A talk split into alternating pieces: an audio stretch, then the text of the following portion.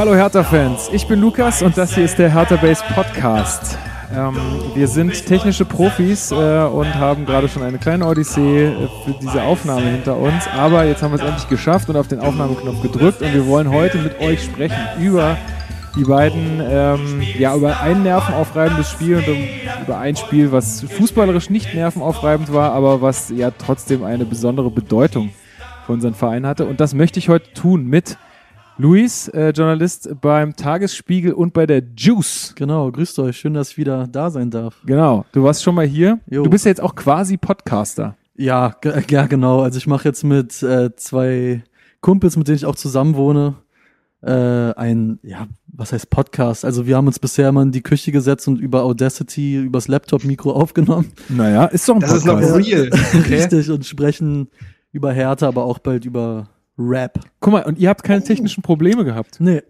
Nö, Ja, aber dafür war die Qualität auch entsprechend, aber ist cool. Scheißegal, solange der Inhalt passt. Weißt du, wir versuchen mit technischer Qualität unsere Inhaltslosigkeit auszugleichen. ähm, ja, und ihr habt den Ey, schon. warte, sind wir Damenwahl? Ah, nee, die können beides nicht, ne? Ja, die haben jetzt tatsächlich wirklich aufgerüstet. Ich glaube, die haben gemerkt, dass da einfach was fehlt. Ja, und naja, egal. Ich will jetzt nicht dissen. Ähm, grüß Muss- dich, Marc. Hi, ne? Eine Podcastaufnahme wie ein Derby-Spiel. Ja, Nichts furchtbar. funktioniert. Also wir sind, wir sind aktuell wie Hertha technisch gesehen gerade. Das ist ja furchtbar. Äh, Jo, und wir können Schön, später noch, ähm, wir müssen das hier so nebenbei in der Aufnahme ko äh, koordinieren, aber äh, es wird uns, ähm, äh, zu uns wird später noch ein ähm, Union-Fan stoßen, nämlich der Daniel Rosbach, auch bekannt äh, vom Textilvergehen Podcast und auch von Spielverlagerung.de. Der wird dann später seine Einschätzung zum Derby auch kundtun. Wir äh, haben das für nötig gehalten, auch mal eine Sicht ähm, eines Unioners hier ähm, zu hören. Anfangen möchte ich aber mit einer äh, Mail, die uns erreicht hat, beziehungsweise die mich erreicht hat. Ich bekomme das immer von Marcel, unserem ähm, Mailbeauftragten sozusagen. Äh, nur für die Mails ist er da. Genau, der ist nur für die Mails da. Wir haben äh, einfach so viel Cash, es ist Wir haben für jeden, äh, für jeden Posten haben wir hier jemanden eingestellt. Posten. Ähm, so, pass auf. Ähm, und zwar ähm, hat uns die Mail Florian geschrieben äh, und ich muss diese Mail einfach vorlesen, weil ich fand sie, ich fand sie irgendwie, äh, ja, ich fand sie irgendwie grandios. Also Okay. er, er ist, ähm, er macht das sehr gut. Er äh, fängt erstmal mit sehr positiver Kritik an. Oh. Ja, er lobt erstmal, ja, Oh, oh. um, um dann halt irgendwie auf seine Die Kritik Keule zu kommen. Uiuiui. Er schreibt, und es geht, es geht tatsächlich direkt an mich, ja. Also er schreibt, hallo, Aha. hallo Lukas. Ganz kurz wollte ich nämlich sagen, da bin ich einmal nicht dabei, ne? Bin ich Nee, einmal nicht dabei. Ja, ach so, ja, doch, doch, doch, stimmt. Das war ja auf, auf, auf den letzten Podcast. Ja, richtig, hast du recht. Ähm, also er schreibt, hallo Lukas, ich mag euren Podcast sehr und ihr kommt alle sympathisch rüber. So, Lob. Ja. Und dann, und dann schreibt er, also ich, ich möchte das jetzt hier gar nicht, ich, ich finde die, ich Nee, find nee. die Mail wirklich gut. Ich will das jetzt gar nicht ins Lächerliche ziehen, ja. Äh, und dann schreibt er, aber bitte, Doppelpunkt. Übertreib es nicht mit deinem Genörgel. Ich bin beinahe geneigt, den fragwürdigen Anglizismus gehatet zu benutzen gegenüber Ibišević. Du hast Doch, deine Meinung zu. Du hast Ah. deine Meinung zu ihm in den letzten Monaten nahezu bei jeder Sendung rausgelassen, aber mittlerweile kommt, äh, kommt noch dazu, dass es meiner Meinung nach sehr unobjektiv wird. Ich schlage dir vor, dich diesbezüglich wieder etwas mehr zurückzuhalten. Wir alle kennen deinen Standpunkt mittlerweile zur Genüge. Ansonsten großes Lob und Dank. Hahohe, Florian.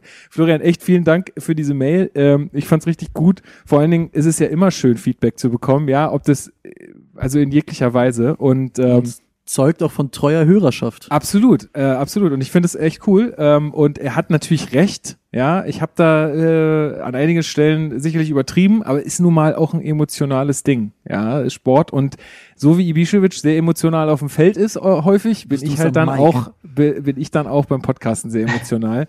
und man kann mir nun nicht vorwerfen, dass ich äh, jetzt einfach nur grundlos irgendwie ähm, äh, mit ihm rumnörgel. Vielleicht manchmal ein bisschen zu doll und vielleicht zu oft.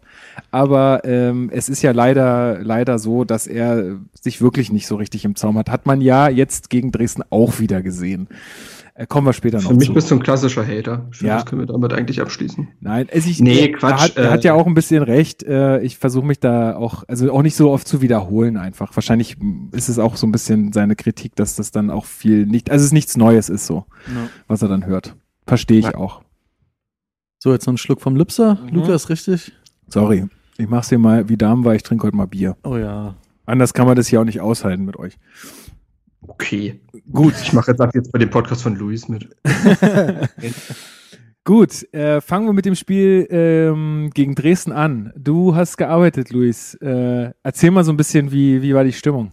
Ja, genau. Ich war für den Tagesspiegel da und habe den Live-Blog gemacht und war dementsprechend auch früh da. Ich glaube, oh, Anpfiff war ja Viertel vor acht oder ja, Viertel vor acht, ne? Und ich war, glaube ich, schon um. Nee, Viertel vor neun. Äh, Viertel vor neun, richtig, so rum. Und ich war, glaube ich, um Viertel nach sieben schon auf dem Presseplatz. Man sitzt da quasi auf der Höhe der Mittellinie und du hast halt dann schon gemerkt, boah, das wird äh, speziell heute. Und ja, also das drumherum, sowas habe ich, glaube ich, im Olympiastadion noch nie gesehen. Also ich war bei vielen Spielen, wo Bayern da war oder Dortmund oder Schalke, wo das ganze Marathontor schon quasi der gegnerischen Mannschaft gehört hat, aber das war wirklich, das war krass. Also es war wie ein Pokalfinale. Zwei gleich große Fangruppen, beide super heiß. Das war Was mich da interessiert, beziehungsweise was, äh, was ich mich gefragt habe, als ich, ähm, als ich die Bilder dann gesehen habe, weil ich habe das Spiel tatsächlich nicht live gesehen, Ja. ähm, Hast du war, nichts verpasst? war, genau, nee, gar nicht.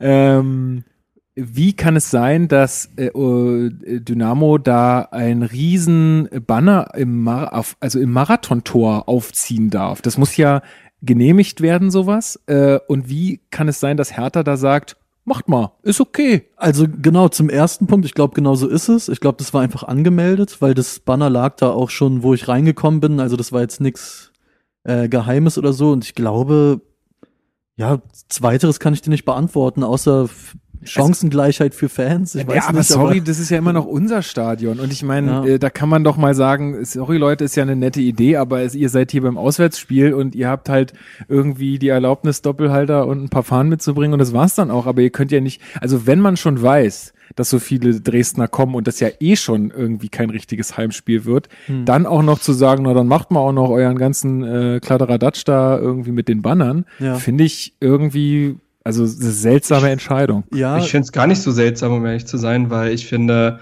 Hertha wusste halt, da sitzen 35.000 Dresdner und du kannst ihn jetzt entweder äh, die Party vermiesen und eventuell sogar dadurch provozieren und es gibt ja nun mal Ach, komm, das ist doch aber auch nichts Stränge. Unnormales. Und das, zweitens äh, hat Hertha vielleicht die Chance gesehen, da halt ein, ich sag mal, sehr, sehr guter Gastgeber zu sein und das Spiel einfach auf eine Bühne zu heben, ähm, weil das natürlich medial ging das extrem rum, wie Ja. dieses Spiel von den beiden Fanlagern äh, unterstützt wurde. Und das, das waren tolle Bilder und hat, glaube ich, nur für, ich sag mal, gute PR gesorgt. Also Aber- deswegen. aber also sorry, das, das kann ich nicht so ganz nachvollziehen, weil wenn jemand sagt, naja, äh, ein, ein neues Stadion würde uns irgendwie drei Punkte in der Saison bescheren oder so, also wenn man weiß, wie, wie der Hase rennt und dann halt. Ein neues Stadion kommen aber auch nicht 35.000 Dresdner. Nein, richtig, aber ich sage mal, dass er weiß halt, was ein Publikum ausmacht irgendwie. Äh, ich rede von Preetz, dann, ähm, dann kann ich so eine Entscheidung nicht nachvollziehen, weil ja, natürlich bringt es tolle Bilder, aber wir wollen auch verdammt nochmal im Pokal weiterkommen. Also da sind mir die Bilder erstmal ein bisschen Wumpe. Ähm, und das ist halt immer noch ein Auswärtsspiel und es ist jetzt auch nicht so, dass man als Auswärtsfans dann sagen kann, was, die lassen uns kein Banner auf dem Marathontor machen? Das ist ja furchtbar. Also das ist doch ganz normal. Also ich habe äh, seltenst erlebt, beziehungsweise noch nie erlebt, dass sowas eine Mannschaft machen durfte. Also außer im DFB-Pokalfinale, aber damit haben wir ja oft nichts Ja, zu tun. sowas sieht man in Champions League-Spielen oder so auch, dass es auch Gegenchoreos gibt und sowas. Also Ja, das die ist können ja im Block- nichts Im Block können die ja, im Block können die ja auch organisiert sein und das ist ja auch alles fein. Aber doch nicht dann auf so einem, sagen wir mal, eher neutralen äh, Grund wie dem Marathontor auch noch. Fand ich irgendwie, weil ich kann die Entscheidung nicht nachvollziehen. Ja, sehe ich den Punkt, aber habe ich bis jetzt ehrlich gesagt gar nicht drüber nachgedacht, weil es eben wirklich eindrucksvoll war. Also ich fand es im Stadion eher cool als fragwürdig, weil die ganze Kulisse war einfach, Genau. es war krass. Also es hat sich nicht angefühlt wie ein Zweitrunden-Pokalspiel. Das war wirklich, Richtig, für den neutralen, also ich meine, du bist jetzt kein neutraler Zuschauer, aber Ja. das ist, also das, natürlich, das verstehe ich, denn, dass, dass das ein tolles Bild ist. Aber ich will doch halt meine Mannschaft, wenn ich das Heimteam und das Heimrecht habe, was auch anscheinend äh, Hertha ist, da war da auch Hausherr, auch bei dem, bei diesem DFB-Spiel. ja. ähm, dann, dann versuche ich doch alles zu tun, um, um die Atmosphäre und wenn schon 35.000 Dresdner da sind, die so einzudämmen wie möglich, aber ihnen dann halt quasi noch, noch mehr Mittel an die Hand zu geben und zu sagen, macht mal noch mehr tolle Stimmung. ja. Also das finde ich irgendwie seltsam. Wir reden aber auch nur von einem Banner. Also die durften jetzt ja nicht ihre eigene Mucke mitbringen. Naja, na und sie haben ja diese großen, äh, diese großen Banner, die da, ähm, Yellow Madness.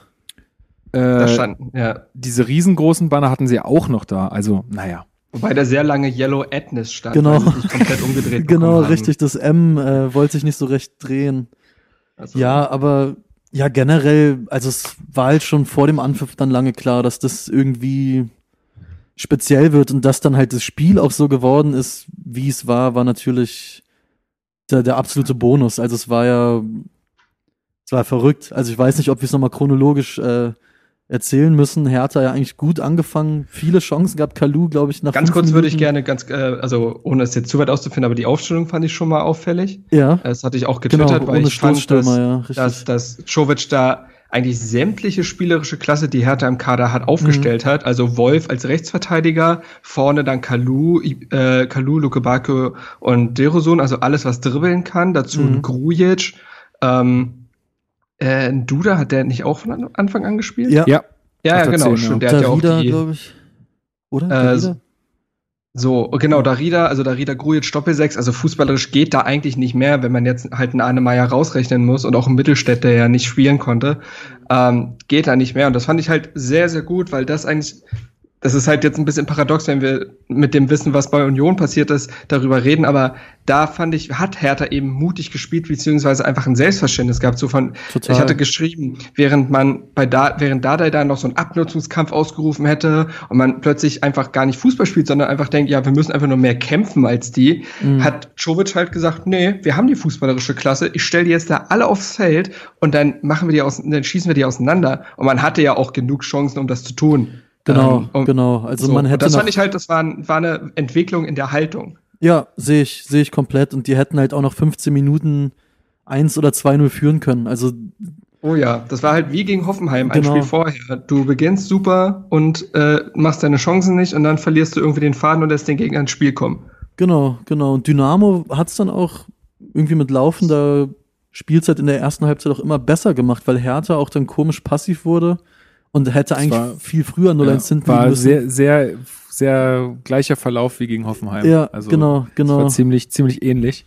Ähm, äh, Kone schießt dann in der 36. Minute das 1-0. Ja. So ein Äh, einfacher Konter, das hat, ja. das war schon wieder so, es ist, und, also mit Ansage. Ja. Ja, vor allem Konter nach einer Ecke von uns, ne? Also, ja, also da muss man ja auch mal sagen, jetzt in beiden Spielen, glaube ich, also auch gegen Union, sorry, unsere Ecken sind eine absolute Frechheit, Voll. egal von wem sie getreten werden. Das Voll. ist unfassbar. Gegen, gegen Dresden hat man ständig irgendwelche komischen Varianten probiert, nicht Mhm. eine hat funktioniert und gegen Union kamen die Ecken immer zu kurz. Und ich so, find- wo ich denke, du bist ein Fußballprofi, du musst Ja. doch mal, du musst doch eine Ecke in Strafraum Gen- kicken. Genau das, das, das, es ist so genauso wie mit den Freiwürfen äh, beim, beim, Basketball. Basketball, so, ja. ich denke mir jedes Mal, hey, das kann nicht sein. Ja, Aufregung, schön und gut, aber es kann doch nicht sein, dass du den ganzen Tag einen Ball in den Korb wirfst und dann schaffst du es nicht. Völlig unbedingt, völlig ohne Stress. Naja, Bei ohne ist es ja noch einfacher, Ja, weil du eben. musst es ja eigentlich nur dahin bringen und dann guckst du einfach, was passiert. Du musst- ja nicht genau treffen. Ja, und dann hast du noch zwei, drei Irgendwas- Varianten drauf und Genau. äh, das passt dann. Aber ja, ich, ich Und du hast auch ja nicht. eigentlich, du hast ja zig kopfballstarke Spieler eigentlich auf dem Feld. Ja. Also zwei Innenverteidiger, du hattest einen Luke, ba äh, Luke Bacchio, der groß ist zumindest, ein Wolf, der ist auch 1,87, Grujic. Und dann denkst du, nee, ich, ich, ich, ich versuch's flach. Ja, genau. Hä? Also das habe ich nicht ganz verstanden. Ja, das stimmt. Die, die kamen nicht gut.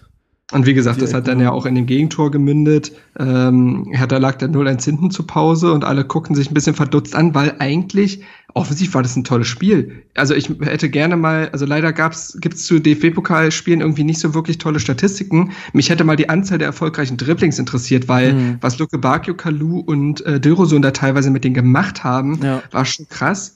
Ähm, auch ein relativ, also ich fand auch tatsächlich Wolf, auch wenn nicht alles geklappt hat, was er gemacht hat, aber quasi so Lazaro-mäßig der verkappte Spielmacher zu sein als Rechtsverteidiger und das Spiel ständig anzutreiben, das gefällt mir bei ihm richtig gut. Der hat teilweise, teilweise ein tolles Auge, sieht Tiefe im Spiel.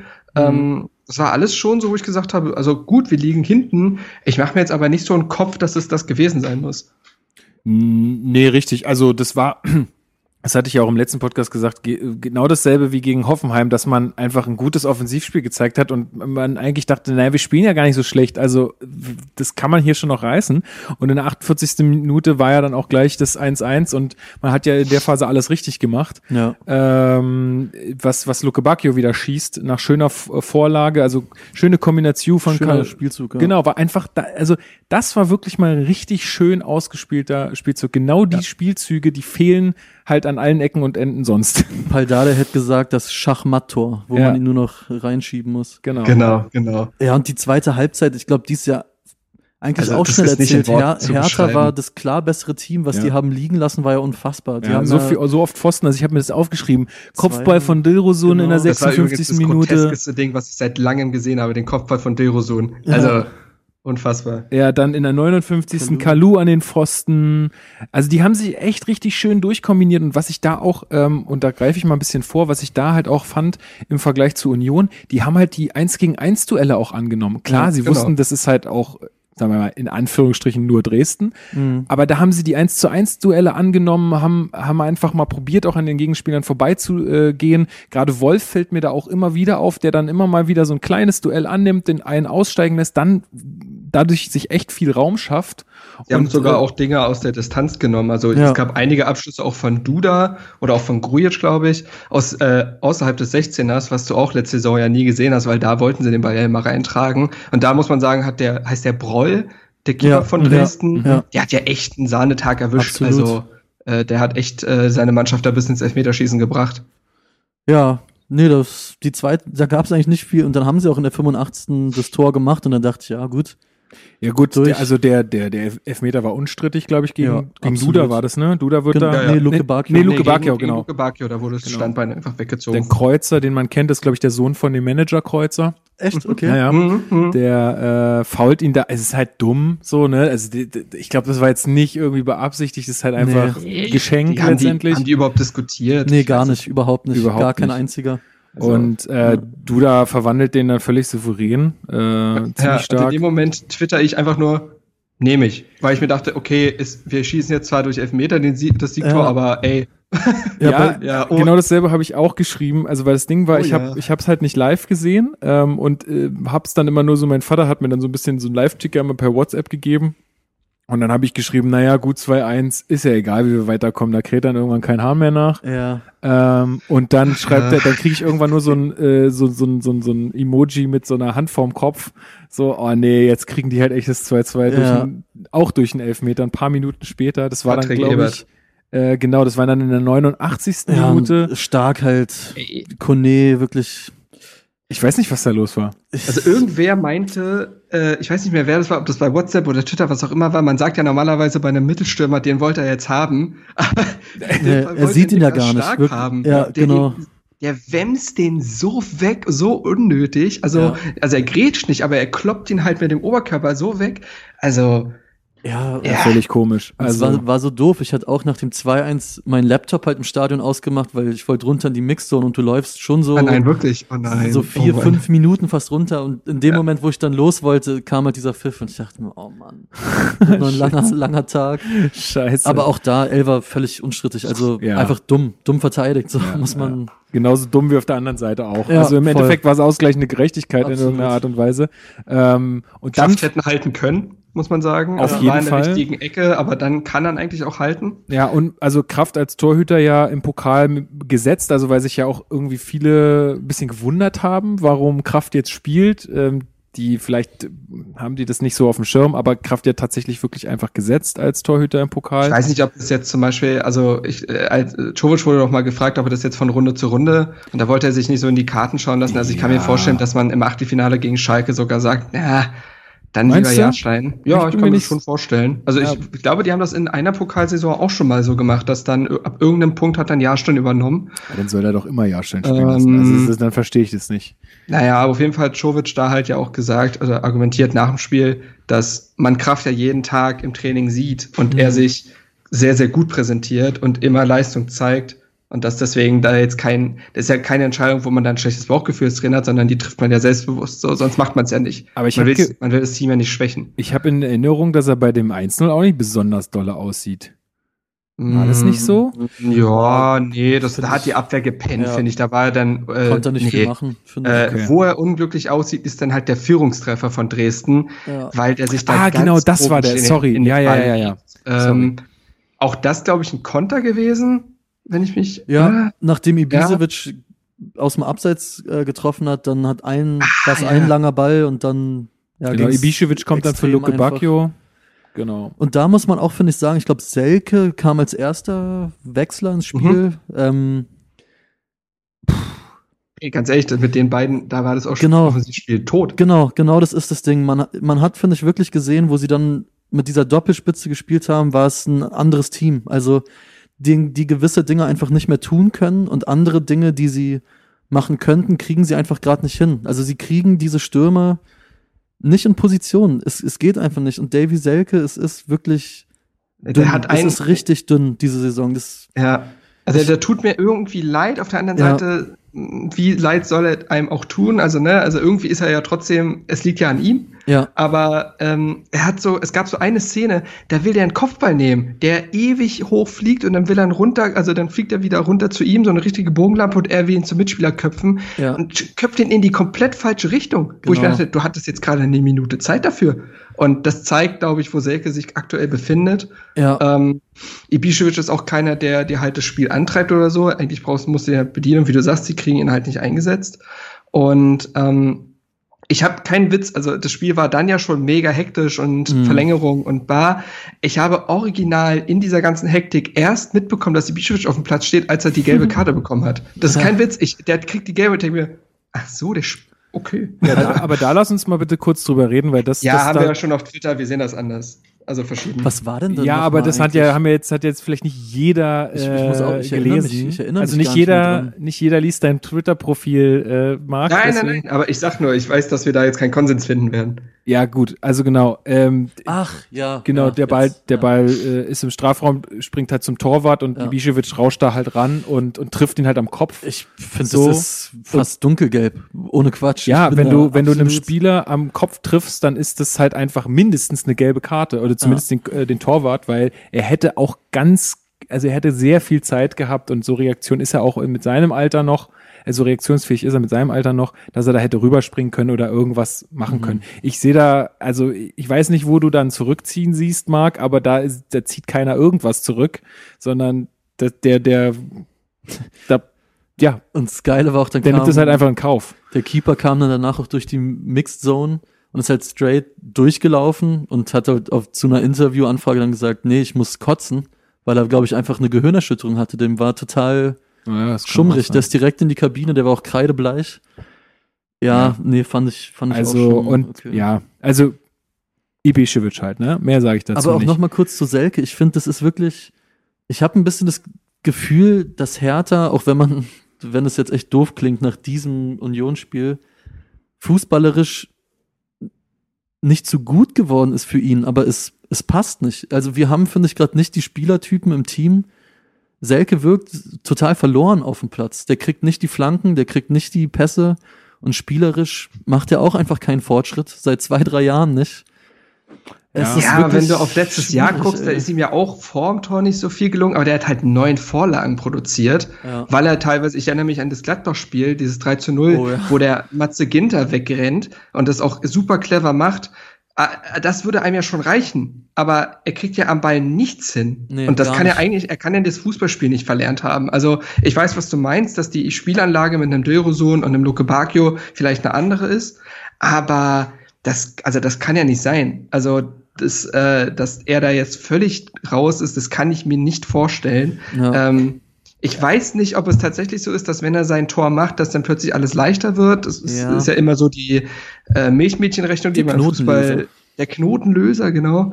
Äh, aber es ist, es ist tragisch. Also, mhm. weil mit ihm und seiner Verpflichtung, die damals für Hertha-Verhältnisse ja auch wirklich teuer war, mhm. ähm, ja ganz große Hoffnung verbunden waren und immer noch sind, weil er ja nun mal eigentlich der prädestinierte Ibišević-Nachfolger ist oder war oder sein sollte.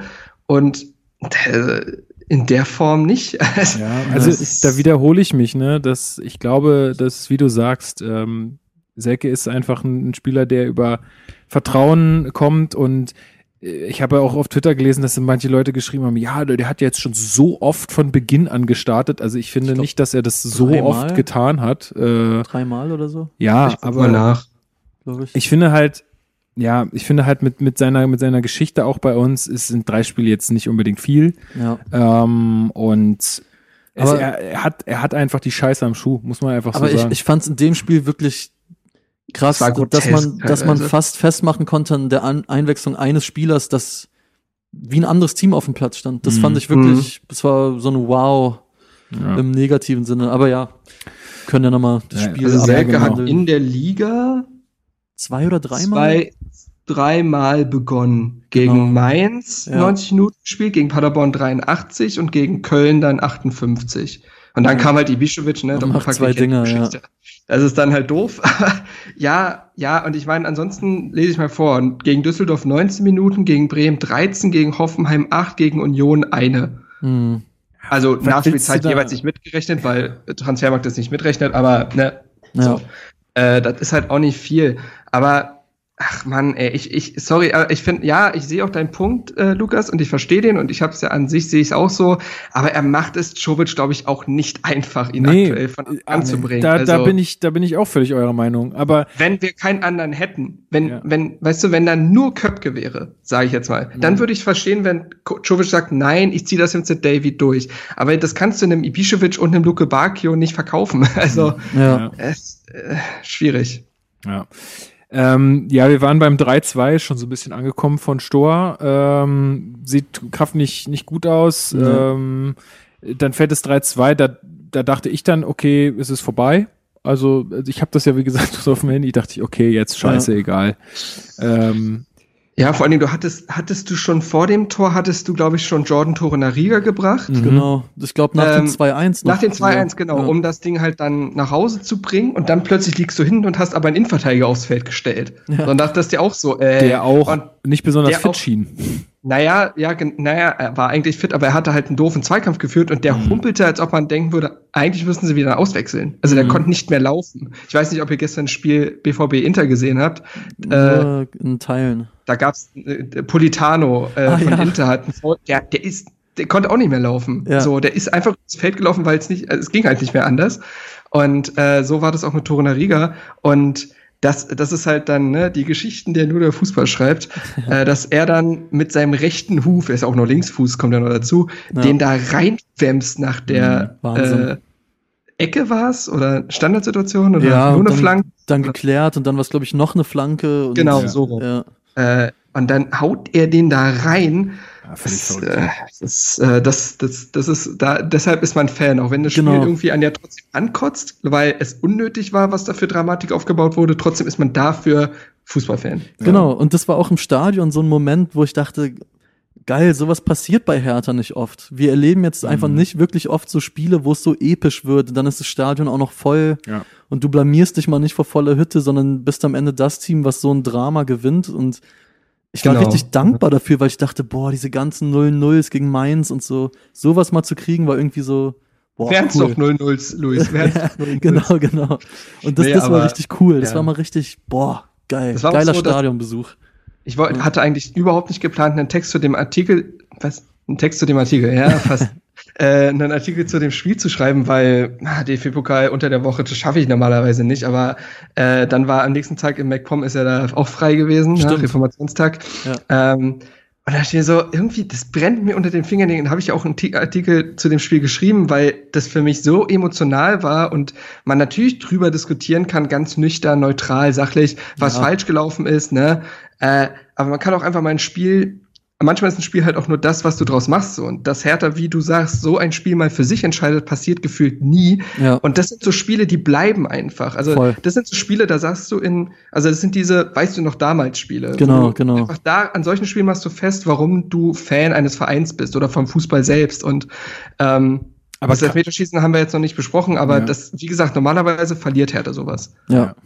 Ja, gut, beim Elfmeterschießen äh, war's, äh, ja, ja, äh, geh mal aufs Klo. Luis, keine Probleme, Ah. aber bring Bier mit. Ich habe hab Ähm, vorher noch getwittert beim Elfmeterschießen. Katzekraft macht es. Ich habe zwar nicht dran geglaubt, es war Zweckoptimismus, aber Ja. Er hat's gemacht. Ja, äh, vor allen Dingen er hat's dann ja auch, also er hat ja wirklich zwei Dinger gehalten. Ähm, Drei. Äh, drei, äh, ja, drei, also ein irre, irregulär mehr oder weniger, ähm, wo man auch echt, ach, da kann man schon kleinkariert Angst, ne? sein. Ich hatte echt Angst, weil, also um das, äh, das, wir eigentlich alle mitbekommen haben, aber Kraft hatte ja bei einem Elfmeter den auch gehalten. Ich glaube, das war dann der zweite in Folge oder so. Ähm, und äh, dann wurde der Elfmeter aber wiederholt, weil Kraft zu früh von der Linie gesprungen ist oder von der Linie nach vorne gelaufen ist und dadurch die gelbe Karte bekommen hat. Mhm. Was ja auch nach sich zieht in der Logik, dass wenn er das nochmal gemacht hätte, er mit Gelb-Rot vom Platz geflogen wäre. Ja. Und das finde ich ganz schön krass. Also, also ich Ja, finde das. Er hat also, sich dann ja auch mehr oder weniger hinter die Linie noch gestellt. Ich weiß also er hat er hat's wirklich dann, ne? Ja. Äh, er ist sicher Nummer sicher gegangen, klar. Und aber da war kurz so, äh, weil es hätte zu diesem Spiel gepasst, wenn Kraft noch vom Platz geflogen wäre. Also Und für es mein, hätte- für mein Herz ist ja, für mein Herz ist ja Elfmeterschießen nichts, ey. Also ich bin Ja, du bist froh, auch schon ein dass, bisschen älter. ja, ja, ich bin auch froh, dass ich das nicht live gesehen habe. Ähm, aber äh, kommen wir vielleicht mal zu, zu, zu der Ausführung der Elfmeter. Also ich finde, bis auf Rekik und Selke waren die alle sehr souverän geschossen. Bei Genau, Selke, Selke hatte muss man, ja, da hat der echt Glück, weil der war irgendwie, keine Ahnung wie, äh, drin. Ich glaube, der trifft den auch nicht richtig. Also der, Ja, ja, glaub, der hat trifft ihn nicht richtig. Den auch so nicht. Aber äh, ja, aber das auch das zeigt, der kann aktuell nicht mal anscheinend Ja. einen Elfmeter richtig treffen. ich Und, glaube, da ist äh, einfach, das ist einfach eine Blockade im Kopf. Der, der wird Ja. doch mal einen Ball treffen können, sonst wäre der doch kein Profi. Ja, es gibt doch auch also, immer wieder im Training Szenen, wo Hertha lädt auch manchmal so Schnipsel hoch, wenn es einen schönen. Spielzug im Training gibt und so. Da ist er auch regelmäßig dabei. Er kriegt's aber aufs, er kriegt's nicht aufs Feld. Und ähm, ja, Rekik wollte, glaube ich, einen auf Sergio Ramos machen und den da einfach sowas von reinböllern, aber dann geht er halt nach Köpenick rüber. Ja. Ähm, Ist er ja halt- aber auch ganz offensiv dann noch mit umgegangen am Ja. Schluss. Und gut, kannst du auch machen, wenn, wenn das jetzt nicht das entscheidende äh, Ding Der war. Broll hat danach, nach dem Elfmeter habe ich noch gesehen, der hat den irgendwie, ich weiß nicht, ob die vorher irgendwie geredet haben, aber der hat den danach so provoziert, nachdem er verschossen hat und hat auch so eine äh, äh, Simeone Gedenkgeste mit den äh, Cojones gemacht. Also? Okay. Ach krass, hab ich gar nicht irgendwie, gesehen. ja, ja, doch, das sieht man auch, äh, wenn ihr jetzt nochmal diese Zusammenfassung seht, müsst ihr auf äh, Rekiks, also hinter Rekik, der war halt nicht fokussiert, der Torhüter, müsst Ja. ihr mal drauf achten. Der, also der feiert das richtig und irgendwas in, ma- sagt und gestikuliert in Richtung Rekik, also Okay. keine Ahnung. Ja, Naja, aber Patrick Ebert wurde der schon angesprochen, der Rowdy. War natürlich Äh, auch, auch, auch krass irgendwie, dieses 2-2 oder das 2-2, was er dann macht, dann den zweiten Elfer. ach so. Das war auch nochmal, wo du dachtest, so ein Spiel, so das, alles war da irgendwie. So macht Ebert dann noch zwei Hütten, so es war Ja. Ja. Nee, wir waren jetzt quasi dabei, das Elfmeterschießen zu beenden. Ah So ja, ja, ja. Ähm, ja, Grujic Elfmeter war ja eigentlich auch, also der war jetzt nicht schlecht. Der Torhüter hat halt die Ecke geahnt, aber trotzdem nicht gehalten. Ja. Und äh, das war ein schöner Moment, wo Grujic einfach dieses Stadion über sich explodieren Mhm, genau, sieht. genau. Ähm, Schöner, schöner, also so kannst du dir das eigentlich irgendwo hinhängen, äh, die Aufnahme.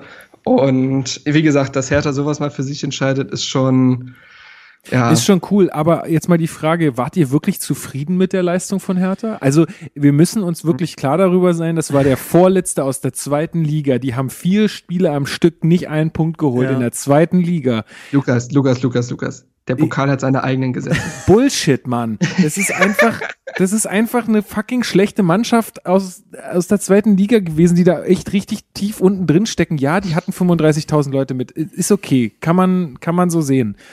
Aber da musst du, also, das darf doch gar nicht so weit kommen. Ja, also Ja. ja. wie gesagt, also ganz nüchtern betrachtet ist das natürlich so. Ähm, ich glaube, das musst du halt zweigeteilt sehen. Ich finde, offensiv hat Hertha sehr viel richtig gemacht und sehr, ein sehr gutes Spiel gemacht, aber es war grotesk, was an Chancen liegen gelassen wurde. Ja. Ähm, weil das Spiel kannst du viel früher zumachen. Die Chancen waren absolut da und da hat das Offensivspiel gut funktioniert und harmoniert. Ähm, dass du solche, sorry, ganz kurz, äh, Ja. dass du gegen so eine solche Mannschaft zu Torchancen kommst, ist jetzt auch nicht so mega. Also wir tun Nee, ja so, als wäre das irgendwie, hätte, hätten, als hätten wir uns da Chancen gegen irgendwie, weiß ich nicht, Frankfurt rausgespielt oder so. Nein, aber Also- das kannst, aber ja, aber ich kann ja nicht hypothetisch sagen, wie es gegen eine Nein, andere Mannschaft lief. richtig. Ich kann ja nur sagen, dass das Offensivspiel gegen Dresden ein für in meiner Ansicht nach äh, sehr zielgerichtetes und auch attraktives war und dass Hertha genug Chancen hat, um dieses Spiel zu beenden. Ja. Ähm, es waren allein zwölf Torschüsse von Hertha und da zählen Aluminiumtreffer nicht mit rein. So. Ähm, das auf der einen Seite. Also ganz nüchtern betrachtet muss Hertha das Spiel halt zumachen. Genau. Auf der anderen Seite steht dann wiederum etwas, was man kritischer sehen muss, ist dann halt nach wie vor äh, das Umschaltverhalten in die Defensive und die und äh, die Abwehrarbeit. Ja. So. Und das ist halt nach wie vor, das zieht sich durch die Bundesliga-Saison und jetzt auch halt auch im Pokal, ist halt nach wie vor grotesk schlecht. Dazu kam dann halt, wie gesagt, dass Kraft sich einen Ball fast selbst reinlegt, also das Ja. 3 zu 2. Ähm, das ist halt so ein individuelles Ding. Aber jetzt so an sich muss ich sagen, was ich halt wirklich kritisch gesehen habe, ist die Abwehrarbeit. Über Torchancen ärgert man sich, aber, hm, aber Abwehrarbeit ist nach wie vor mies. Ja, also ich würde es auch genauso sagen. Ich finde, es war halt einfach ein ganz komisches Spiel. Also Dresden hat ja jetzt auch im zweiten Durchgang auch, die haben ja eigentlich nichts mehr nach vorne gemacht, muss man auch sagen. Aber Ja. Es, es lief halt so vieles verrückt in diesem Spiel und natürlich muss, also Hertha hätte 4-5-1 gewinnen müssen. Das muss man ihnen vorwerfen. War ich jetzt zufrieden mit dem Spiel? Es war mir ehrlich gesagt danach egal. Also ich bin nach Hause gefahren und es war einfach, es war geil, Eben. das erlebt zu haben. Ich habe mich am nächsten Tag mit meinem Vater in der Kneipe getroffen, nur um über dieses Spiel zu reden. Also das war schon irgendwie, aber du hast natürlich recht. Also man hat da schon auch Mängel gesehen, die dann bei Union, wo man es dann im Rückspiegel nochmal anders betrachtet als mit dieser Euphorie dieses Sieges. Aber ich muss ehrlich sagen, in dem Moment. Ja, in dem, mir dass, dass da einem das in dem Moment egal ja. ist, das verstehe ich total. Und ich, ich fand es ja auch, also ich war auch mega glücklich, als ich dann irgendwie nochmal auf mein Handy geguckt habe und endlich einschlafen konnte, weil dieses Elfmeterschießen vorbei war. Ja, weil das ist ja, wenn du das im Ticker oder nur, nur, Ja. nur auf dem Ergebnis, auf der Ergebnis-App siehst, dann dann weißt du ja gar nicht, was passiert gerade, ja. Ja. Du weißt ja gar nicht, verschießen die alle gerade oder warum dauert das so lange oder und dann ging, ging das wirklich in dem Moment, wo ich raufgeguckt habe, von Rot in Schwarz und dann weißt du, okay, Ja, es ist genau. geschafft. So, also Ja. ich war natürlich auch glücklich, aber wie gesagt, ähm, Ich habe auch versucht, erstmal danach das Positive zu sehen, und zwar, dass die Mannschaft halt Herz bewiesen hat und nie den Ja. Mut verloren hat. Und da es nach nicht einem Gegentor gab es äh, gesenkte Köpfe, sondern äh, sofort äh, die Einstellung, die Attitüde, ja gut, dann spielen wir jetzt halt wieder nach vorne. Ja, das- und äh, das ist halt etwas, was ich von der Mannschaft, es ist wie gesagt, es fühlt sich total grotesk an, darüber zu reden nach dem Unionsspiel. Aber stand Mhm.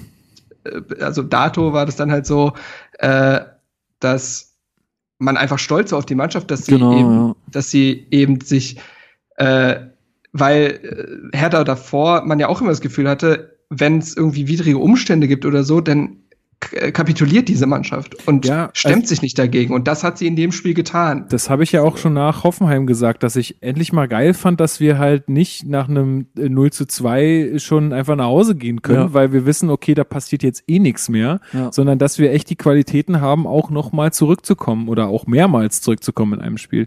Das äh, fand ich schon äh, toll. Ja. Aber man muss, man darf halt die Defizite, beziehungsweise man muss das halt irgendwie auch einordnen in, Genau. in die Qualität des Gegners. Und was ich auch noch sagen wollte, Marius Wolf, ich finde den auch gut, aber der defensiv teilweise schon auch arge Patzer. Ja, also der, der hatte ja. einen wahnsinnigen Fehlpass, wo Kone eigentlich eine viel größere Chance schon Oh aufs ja, ich erinnere mich gut. 0-1 hat in der Halbzeit. Wobei auch da, finde ich, der Pa- Fehlpass passiert, aber dann ist alles wieder offen. ja, genau. Also da war schon wieder nichts im Sechserraum los. Also das, das ist halt auch immer wieder so schwierig bei Hertha, finde ich. Wenn ein individueller Fehler passiert, dann ist es nicht wie bei anderen Mannschaften, dass dann irgendwie drei Mann den ausbügeln, sondern Mhm. ja, das ist halt offen. Also, genau, genau, genau. ist, äh, aber auch so, so ein paar Stellungsfehler, wo Ja, beim einfach 1 zu 0 blöd hat er steht. gepennt. Ja. Aber nee, genau, das, das muss man klar ankreiden. Auf, das finde ich auch, ja. Gut, jetzt haben wir äh, den nächsten Pokal. Ja, mach mal, mach mal hier, warte, ich, ich mach mal Sound. Haben wir hier aber wir den, doch gar nicht zu den, Hause. den Hertha Bieröffner haben wir hier. Ähm, wir haben schon unseren nächsten Pokalgegner ausgelost bekommen und was soll man sagen, wir haben mal Das wieder Glück Orakel, gehabt. Das Orakel Ein recht. Auswärtsspiel beim FC Schalke 04. Herrlich. Habe ich das nicht schön ausgesprochen? Richtig. Hammergeil, Also, oder? Ich finde so nach, nach Ferl das einfachste Los. Ähm, Ja, ich sehe definitiv. das, sehe das Ding jetzt nicht so. Also, wenn wir Eichstätt schlagen, können wir auch Schalke schlagen. Ja, Ja, ist nicht geil. Ist nicht geil. Das hat, ist wirklich das hat nicht das geil. ganze Wochenende, das Union Ferl Ja. bekommt und wir Schalke, das hat das gesamte äh, Wochenende abgerundet. ja, Absolut. Ähm, weil das wird einfach nur scheiße. Seien wir doch mal ehrlich. Also, voll. äh, Es wird wieder ein Das- Spiel, Prost.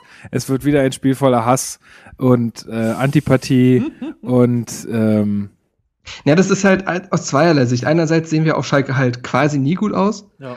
Äh, also es ist schon historisch bedingt und zum anderen sehen wir das aktuelle Schalke und auch Ja. ein Schalke, was halt auch, glaube ich, dem Gegner nicht, also auch nichts abschenkt. Also die sind mental auch wirklich gut. Also auch für so Pokalspiele, die nehmen sowas, glaube ich, nicht auf die leichte Schulter. Ähm, auch wenn sie jetzt gegen Bielefeld tatsächlich nochmal fast ein was 3 zu 0 aus der Ja. Hand gegeben hätten. Genau. Ähm, aber ja, das ist, äh, das ist kein schönes Los. Also ehrlich, da hätte ich auch lieber Bremen gehabt oder so. Genau, genauso geht's mir auch. So Dienstagabend auf Schalke, ich, da nee. tue ich mir schwerer, ich mit irgendwie einen geilen Pokalabend zu sehen, als wenn wir in Bremen oder sogar in Dortmund gespielt hätten. Schalke ist so, oh nee, Mann, da fliegen sie raus. Also, das war so meine erste Reaktion. Das ist so richtig, richtig uncool. Einfach ein uncooles Los. Hat keiner Bock drauf. Nee, irgendwie. richtig. Also ein uncooles Los ist auf jeden Fall. Jetzt muss man mal abwarten. Das ist ja noch ein Ja. bisschen hin, ne? Ist ja im Februar. aber wir überwintern im Pokal. irgendwann. Genau. Richtig.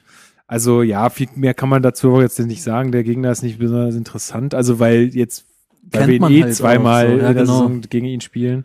Äh, Genau. Der, ich hätte Bock gehabt auf Lautern auswärts oder irgendwie Oh ja. Saarbrücken, weil ich wäre Uh, so gern mal auf den gegen, Betzenberg gegen gefahren. Christopher Scheuch und Farnulf Herdedey. Die Richtig. übrigens in Co-Produktion. Äh, wen haben sie rausgeschlagen? Köln. Köln, haben sie ja. rausgehauen. Köln, Nach Vorlage genau. Farnulf Herdedey köpfte Christopher Scheuch ein. Das ist schön. Schorch auch mich- Real Madrid-Legende natürlich. Real Ja, 2. und sogar bei Köln ja auch gespielt. Stimmt. Also, äh, das ist äh, schon eine legendäre Truppe, die sie da haben. Ja. Ähm, ja, nee, Also- es ist, es ist, macht, es hat, nee, ich habe keinen Bock. Aber ich glaube, äh, ist ja auch jetzt schon datiert, das heißt am 4.2.2020, das klingt auch, als ob es in Ganz 300 komisch. Jahren wäre. Genau. Äh, dann halt, ja, ich glaube, es ist ein Dienstag, ich weiß nicht Ja, genau. ist ein Dienstag, ja. ja, viel Spaß. Ja, Also, genau. Ich weiß, ich, ich werde es halt irgendwie zu Hause gucken oder in irgendeiner Kneipe und es wird kalt sein und Hertha wird 0-2 verlieren und vorbei. Irgendwie das stelle ich mir unter diesem Spiel vor und dann ist auch wieder ein Mittwoch und die Woche geht weiter. Furchtbar. Ach, es ist schön. Ah, Ich, ich guck mal, was, was für eine englische Woche dann Hertha hat. Das ist bestimmt auch super. Ich glaube, spielen die nicht sogar, ähm, das hat irgendwer, glaube ich, auch getweetet, davor, auch gegen Schalke? Oh nein. Oder danach? Also ich glaube, Ja, davor. Genau, es ist zweimal Schalke in, ich glaube, Oh vier nein. Tagen. Ja, Oh, ja, richtig bitter. warum denn? Oh, Ja. warte. Also, du hast jetzt, ja, Schalke zu Hause, dann spielst du auch Schalke, dann spielst du zu Hause gegen Mainz. Genau. Also Oh. auch so eine Woche, die du wahrscheinlich einfach, die wird wieder nur enttäuschend sein. Also holst, so stand, einen Scheiß, holst so einen Scheiß unentschieden gegen Schalke zu Hause, verlierst dann das Pokalspiel und gegen Mainz verlierst du dann irgendwie und baust sie wieder auf. Sehe ich auch, stand jetzt leider. Ja.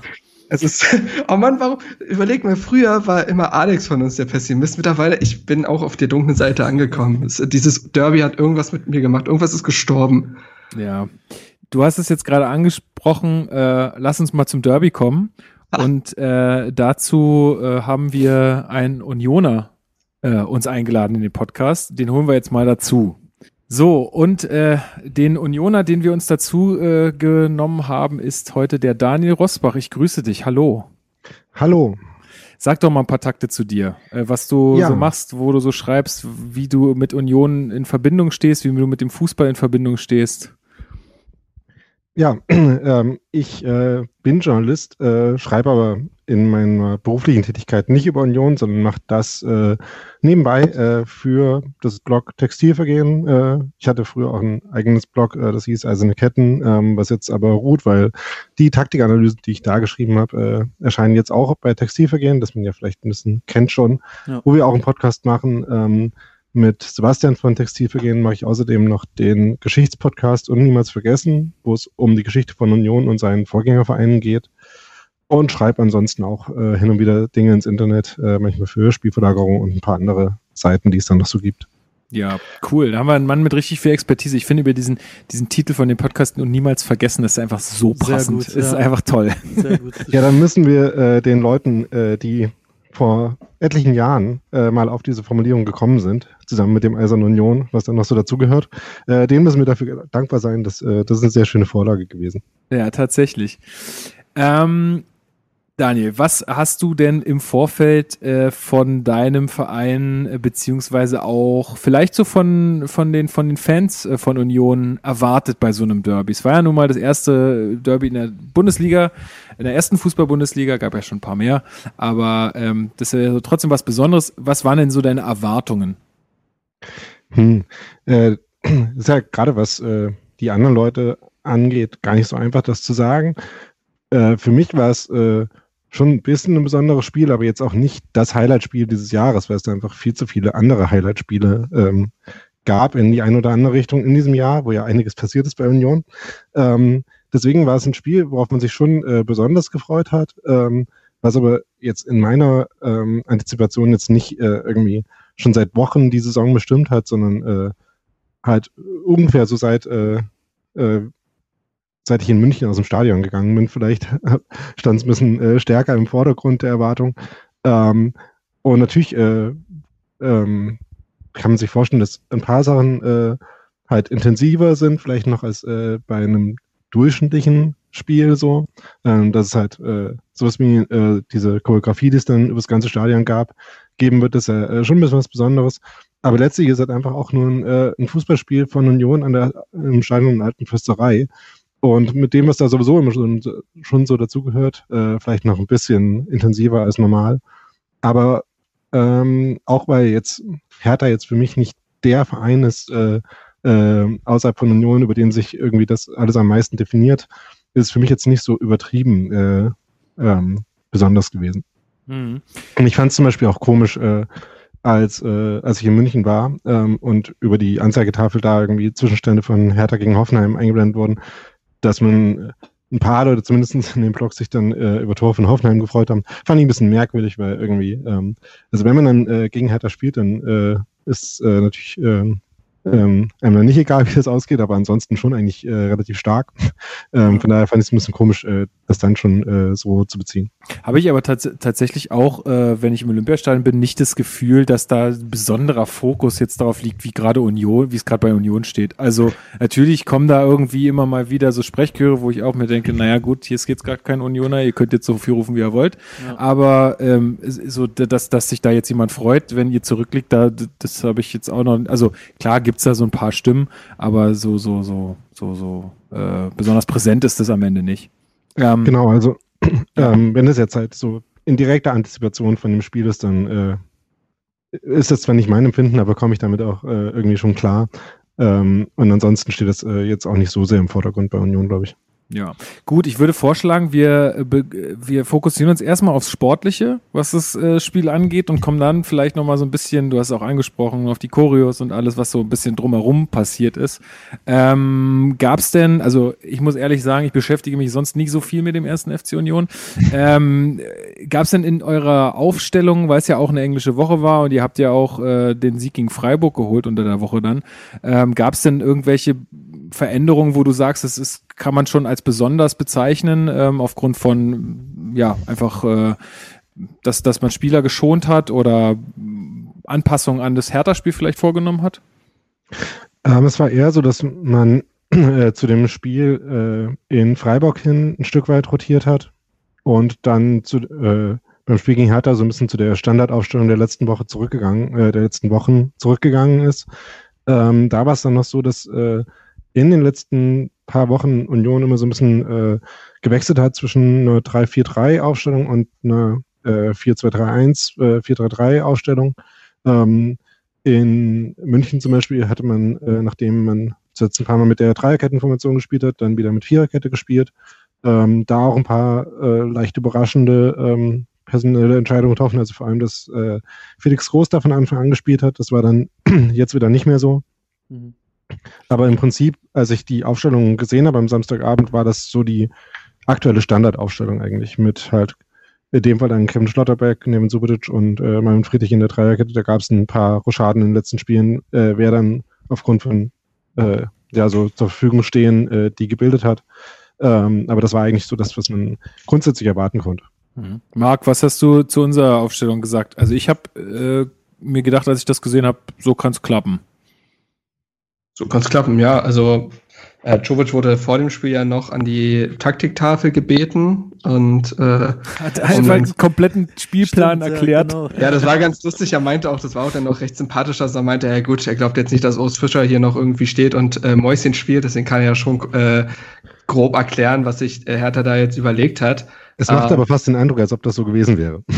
Richtig, richtig. Ja, also ja, tatsächlich, wenn man das Spiel dann sieht, aber vielleicht äh, ist Urs Fischer auch ein unglaubliches Orakel und das eh. Äh, Das, das E, das E. Mhm. Und äh, nee, es war ja so, dass äh, Ibišević gestartet hat, zusammen mit Luke Bakio vorne. Das heißt, Hertha hat in einem 4-4-2 gespielt, was jetzt unter Čović bislang eigentlich kaum der Fall war, bis gar nicht. Mhm. Äh, die Idee war, ähm, dass Ibišević zentral bleibt und Luke Bakio so ein bisschen den Satelliten um ihn herum spielt und auch im Pressing halt äh, dann je nachdem auf den einen der drei Verte Innenverteidiger geht bei Union und dann halt Dilrosun und Wolf mit anschieben. Und ansonsten hatte Schellbrett wieder begonnen, nach, äh, weil Darida ja für das Spiel gelb-rot gesperrt war, äh, was sicherlich ein Faktor gewesen ist. Mittelstädt und Klünter sind in die, äh, sind in die Startausstellung zurückgekommen, wie auch Boyata. Also Mittelstädt und Boyata haben ja beide verletzt gefehlt oder angeschlagen gefehlt gegen Dresden. Klünter jetzt wieder einfach so von Anfang an und die Aschstein logischerweise wieder drin. Und die Ausstellung war schon nicht schlecht. Also dieses, dieses 4-4-2 mit einem Ibišević, Luke Bakio, Deresun und Wolf vorne lässt ja jetzt erstmal vermuten, dass Hertha agieren wollte.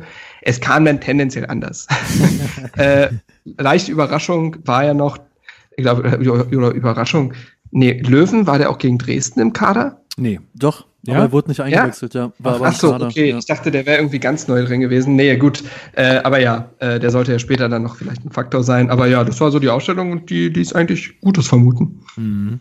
Äh, Luis, äh, wie hast du diese erste, die ersten Sekunden, naja, das war zweite oder dritte Minute dann, Ja. ne? Diese erste, äh, diese erste Chance. Also ich habe gedacht, da ist es schon vorbei. Ja, es, ja, also ich habe auch, ich war ja auch nicht im Stadion, ich habe auch zu Hause geguckt mit ein paar Kumpels und dann ging's los, wild, zerfahren, dann gab's die Chance und dann dachte ich, ja, gut, heißes Ding, muss Union machen eigentlich.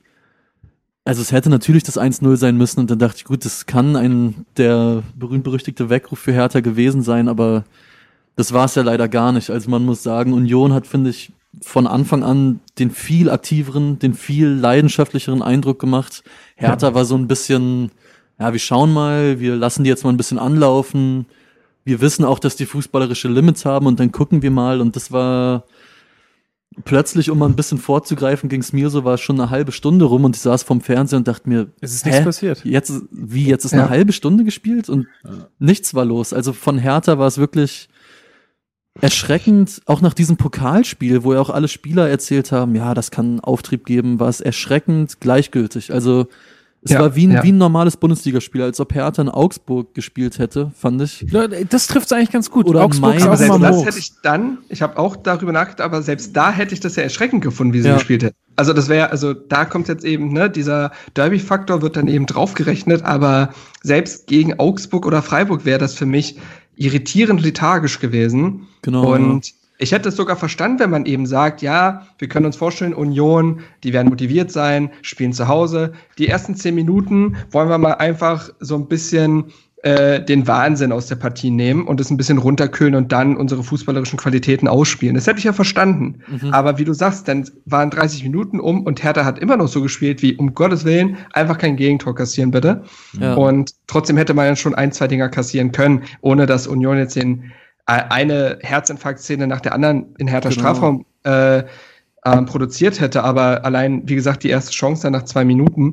Und ja, ich hatte, glaube ich, auch zur Halbzeit getwittert, so, also entweder ist da keine Idee oder ich sehe sie nicht, weil es war offiziell, es ist offiziell nichts passiert bei Hertha. Mhm. ja. Daniel, Ja. was würdest du sagen, wenn ich dich provokant frage, hat es äh, Union einfach super geschafft, uns äh, auf ihr Niveau herunterzuholen und dann halt einfach über ihre Mittel, die ihnen zur Verfügung stehen und auch über, über einen Spielplan, der absolut legitim ist als Aufsteiger, uns halt einfach das, das Spiel aus der Hand zu nehmen.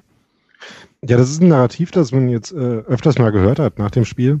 Ähm, und ich glaube auch gerne, dass das äh, Spiel jetzt für neutrale Beobachter jetzt nicht äh, absolut, äh, also vom rein spielerischen, nicht Mhm. absolut vom Hocker reißend war. Aber ich finde, dass es äh, schon irgendwie einfach ist, das ein bisschen zu schlecht zu machen auch. Mhm. Denn ähm, gerade bei dieser Chance von Lenz da nach drei Minuten, ähm, äh, die ich im Stadion übrigens äh, aus mehreren Gründen nicht wirklich mitbekommen habe. Erstens, weil äh, ich direkt neben der alten Anzeigetafel gestanden habe, also ungefähr maximal weit weg davon. ähm, und zweitens, weil ja die erste dieser äh, ähm, äh, schon relativ fassungslos machenden äh, Fackelaktionen dann genau in dem Moment war ähm, und Mhm. man dann davon auch abgelenkt war. Ähm, das waren die, äh, das war aber insgesamt schon so eine Szene, wo man dann, äh, als ich mir das dann im Nachhinein nochmal angeschaut habe, äh, ganz gut gesehen hat, dass da etliche von den Faktoren, die einfach Union das ganze Spiel über oder die ganze erste Halbzeit über äh, gut gemacht haben, zusammengekommen sind. Und sie halt auch mit spielerischen Mitteln da ähm, so eine Szene schon erzwungen haben, dass sie halt hinten sehr locker rausspielen konnten, weil Hertha halt nicht äh, besonders aktiv gepresst hat und weil sie da auch ähm, gute Konstellationen hatten, dass sie dann äh, diese Bälle, die Friedrich äh, immer wieder auf Ingwertsen gespielt hat und manchmal auf der anderen Seite äh, Subotic auf Bülter, aber häufig, häufiger eben auf dieser rechten, halbrechten Seite, mhm. äh, dass einer von diesen Bällen ankam und dass sie so dann in eine grundsätzlich gefährliche äh, Zone gekommen sind, dass Anderson dann einen schönen Lauf äh, ausweichend Richtung, Richtung Grundlinie macht und den dann reinbringt. Ähm, das waren halt äh, alles so die Mechanismen, die ähm, eigentlich die ganze Halbzeit über gut funktioniert haben. Das Einzige, was äh, dann verhindert hat, dass da mehr Torschancen äh, richtige rausgekommen mhm. wären, mhm. war halt das äh, Hertha, was sie ganz gut gemacht haben, war halt einfach das Zentrum dann zuzustellen. Äh, ja. Ich finde, Boyata und Stark haben dann individuell ganz gut gespielt auch, äh, dann äh, das im Strafraum ganz gut wegverteidigt. Ähm, und deswegen gab es dann halt insgesamt wenig Höhepunkte. Äh, Hertha hatte ja in der ersten Halbzeit eigentlich auch nur die eine Chance, wo Dilrosun auf Luke Bacchio flankt. Stimmt, äh, nach einer ja. ja, zum Ende hin, ne, genau. In einer Viertelstunde war das. Ähm, Ach so. Genau. Ja, ja, ja. Ähm, ja. Und so ein paar, ja, und so ein paar halbwegs gefährliche Freistöße oder sowas. Mhm. Ähm, aber ansonsten ähm, hat halt Union auch einen ganz guten äh, Plan im Pressing. Also es war halt auch nicht nur Aggressivität, die natürlich auch, und nicht nur Engagement, sondern äh, sie hatten auch ähm, eine ganz gute Zuordnung im Pressing, äh, wo ja. sie halt, ähm, wo auf jeden Fall härter die, äh, die Ruhe und die Abgeklärtheit und vielleicht auch die Klasse gefehlt hat, das zu absolut. überspielen. Ja, absolut. Also ich hatte es vorhin, da warst du noch nicht dabei, ich hatte es vorhin äh, im, im Dresden-Teil schon äh, gesagt, was mir hier auch ganz krass gefehlt hat, hat einmal Hertha ist mit dem Anlaufen von Union überhaupt nicht zurechtgekommen. Die mhm. waren wirklich, also wie du gerade sagst, da hat den, haben die echt die Klinge geschnottert, so, so hat man das irgendwie, also so habe ich das zumindest gesehen. Und ähm, dann auch offensiv war das halt nix. Also die sind nicht in die 1, äh, 1 gegen 1 Duelle gegangen, beziehungsweise haben sie dann verloren. Also haben da, konnten da irgendwie nichts für sich entscheiden und deswegen, ja, war das irgendwie. Und sie sind auch, sie sind auch nie nur annähernd in eine Situation gekommen, dass du Union mal irgendwie in die eigene Hälfte drücken kannst. Also die, ja, mit dem ja. zweiten, dritten Pass war der Ball oft weg, weil es einfach so ganz einfache Sachen schief gelaufen sind, die man auch in den letzten Wochen, wo Hertha ja auch das ein oder andere Spiel gewonnen hat, die einfach funktioniert haben, die einfach überhaupt nicht, gar nicht, also so, mhm. so wirklich gar nicht geklappt haben. Ich glaube, es gab auch eine Szene, ich weiß nicht, ob das in der ersten oder zweiten Halbzeit war, wo Hertha, glaube ich, viermal den Ball lang rausschlagen muss aus dem eigenen Strafraum, weil sie, weil spielerisch ging nix. Und das, ja. liegt, das da gebe ich Daniel recht, das liegt zu einem großen Teil auch an, auch an Union. Trotzdem bin ich immer noch der Meinung, dass Hertha da ein Team auf dem Rasen hatte, was das lösen können muss. Also, und was sie auch gemacht haben, zum Teil schon gegen andere Gegner. Und ich bin immer noch so ein bisschen auf der, auf der Grundsuche, was da ähm, nicht geklappt hat. Und ich weiß es bis, bis heute nicht so recht. Es war einfach ganz der komisch. hat halt gänzlich der Zugriff gefehlt, ne? Ja, also die wurden ja. irgendwie gänzlich aus den Angeln gehoben in diesem Spiel.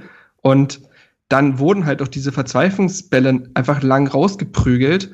Und da ist dann natürlich so eine Dreierkette aus Schlotterbeck, Friedrich und einem sehr wachen Subotic, ich fand den recht präsent irgendwie, mhm. ähm, die natürlich verteidigen die das weg. Also äh, lange Bälle sind sie nun wirklich gewohnt, äh, besonders aus der zweiten Liga Friedrich und Schlot äh, ja, Schlotterbeck ja tatsächlich nicht, aber ja, Union jetzt an sich. Ähm, und deswegen, also äh, wie gesagt, ich würde auf der einen, ich würde halt beides sehen. Auf der einen Seite hat Union das gut gemacht, nicht sehr gut, weil dafür war es im letzten Drittel dann oft zu wenig, aber gut auf jeden mhm. Fall. Mhm. Und Hertha hat es auf der anderen Seite halt unterirdisch gemacht. So und äh, ja, also muss man ja klar so sagen, weil wie gesagt, es war ja kein System zu erkennen. Du hast ja nicht gedacht, okay, es fehlt vielleicht noch da ein paar Prozent, aber die Grundidee ist klar. Man hat ja nicht gesehen, was sie, was sie eigentlich jetzt machen wollten. Wollten ja. sie über Tempo kommen? Wollten sie, weiß ich nicht, äh, die Seiten überlagern oder sonst. Das war ja alles nicht vorhanden. Und äh, Schellbrett, der ja dann auch angeschlagen äh, zur Halbzeit dann rausgegangen ist für Löwen, und Grujic wirkten gänzlich überfordert mit ihrer Rolle im zentralen Mittelfeld, sowohl halt da defensiv Ordnung zu schaffen, als auch offensiv dann die Spieler in Szene zu setzen. Und dementsprechend, ja, war das eine Mischung aus mehreren Faktoren, finde ich. In der zweiten Halbzeit wurde es dann ja für Hertha tendenziell besser. Es war immer noch weit weg von gut, aber äh, Löwen hat auf jeden Fall eine neue Form der Dynamik reingebracht und der Zielstrebigkeit, finde find ich. Also er ja. war äh, recht präsent, hat sich auch den direkten Freischuss genommen und solche Dinge, äh, ist, hat eins gegen eins Duelle angenommen. Und da wurde es ein bisschen besser, weil man auch es besser geschafft hat, Deroson und Luke Bacchio ins Tempo zu bringen. Äh, Luke Bacchio auch jemand, der sich dann mehr in 1 gegen 1 Duelle getraut hat. Das war nicht alles glücklich. Und wie gesagt, der, die Gesamtform war einfach so schlecht, dass daraus nie was geworden ist. Aber da hat Hertha zumindest, da hast du so ein bisschen gemerkt, dass Hertha plötzlich gemerkt hat, ah ja, Moment, ja, jetzt liegen wir hier hinten im mhm. Derby, vielleicht sollten wir uns bewegen. Es gab so ein paar ja. Minuten im Spiel, wo ich auch den Eindruck hatte, also wenn, dann kippt es jetzt vielleicht gleich in unsere Richtung. Das waren nicht viele Minuten, aber es gab sie. ähm, äh, ja, so um die 70. Minute rum. Genau, genau, genau, genau. Da, da gab es irgendwie fünf, sechs Minuten, wo sie so zwei Halbchancen hatten, wo ein ganz guter Ball ins Zentrum kam auf Ibisevic, den er halt nicht trifft. Ich glaube aus elf, zwölf Metern. Da dachte ich, gut, jetzt geht was. Und dann war es aber auch so schnell, wie es da war, war es vorbei. Mhm. Auch, es auch hatte, da übrigens, wir ja. hatten schon drüber gesprochen vorhin, Thema Ecken Hertha hatte in der Phase so seine ersten Eckbälle. Äh, ich glaube, Luke Bacchio hatte sie geschlagen und die kamen jeweils viel zu kurz. Der hat auch zwei hintereinander, glaube ich, geschlagen. Die kamen jeweils, sind am ersten Unioner hängen geblieben. Und wenn ich schon nicht spielerisch ins Spiel finde, dann muss ich doch wenigstens meine Standardsituation ausnutzen. Zumal ich ja, ich hatte einen Boyata auf dem Feld, einen starken Grujic, einen Wolf und einen Ibišević. Und ich muss dann auch fragen, ob Luke Bacchio die schlagen muss. Hm? Aber ja, äh, und dass man auch das so fahrig liegen lässt, hat irgendwie zum Gesamteindruck gepasst. Ja, ja weil er eben den, den Plan von Hertha angesprochen hat. Ähm, Rafa Gikiewicz Ach, du kennst ihn. Ach, cool. Dann verrate nee, ihn uns. nee, aber äh, Rafa Gikiewicz hat gestern äh, den Medienvertretern gesagt, dass er den auch vergeblich gesucht hat. Ähm, das, ist so das, ist so lächerlich, ey. Scheiße. Ähm, aber ja, ja. Und also ich fand halt schon, dass man gesehen hat, dass sie halt in der ersten Halbzeit in dem 4-4-2 versucht haben, irgendwie einfach halt die Außenspieler in quasi Laufduelle mit den vielleicht nicht ganz so schnellen äh, Unionverteidigern, entweder den Halbverteidigern oder den Flügelverteidigern mhm. zu bringen.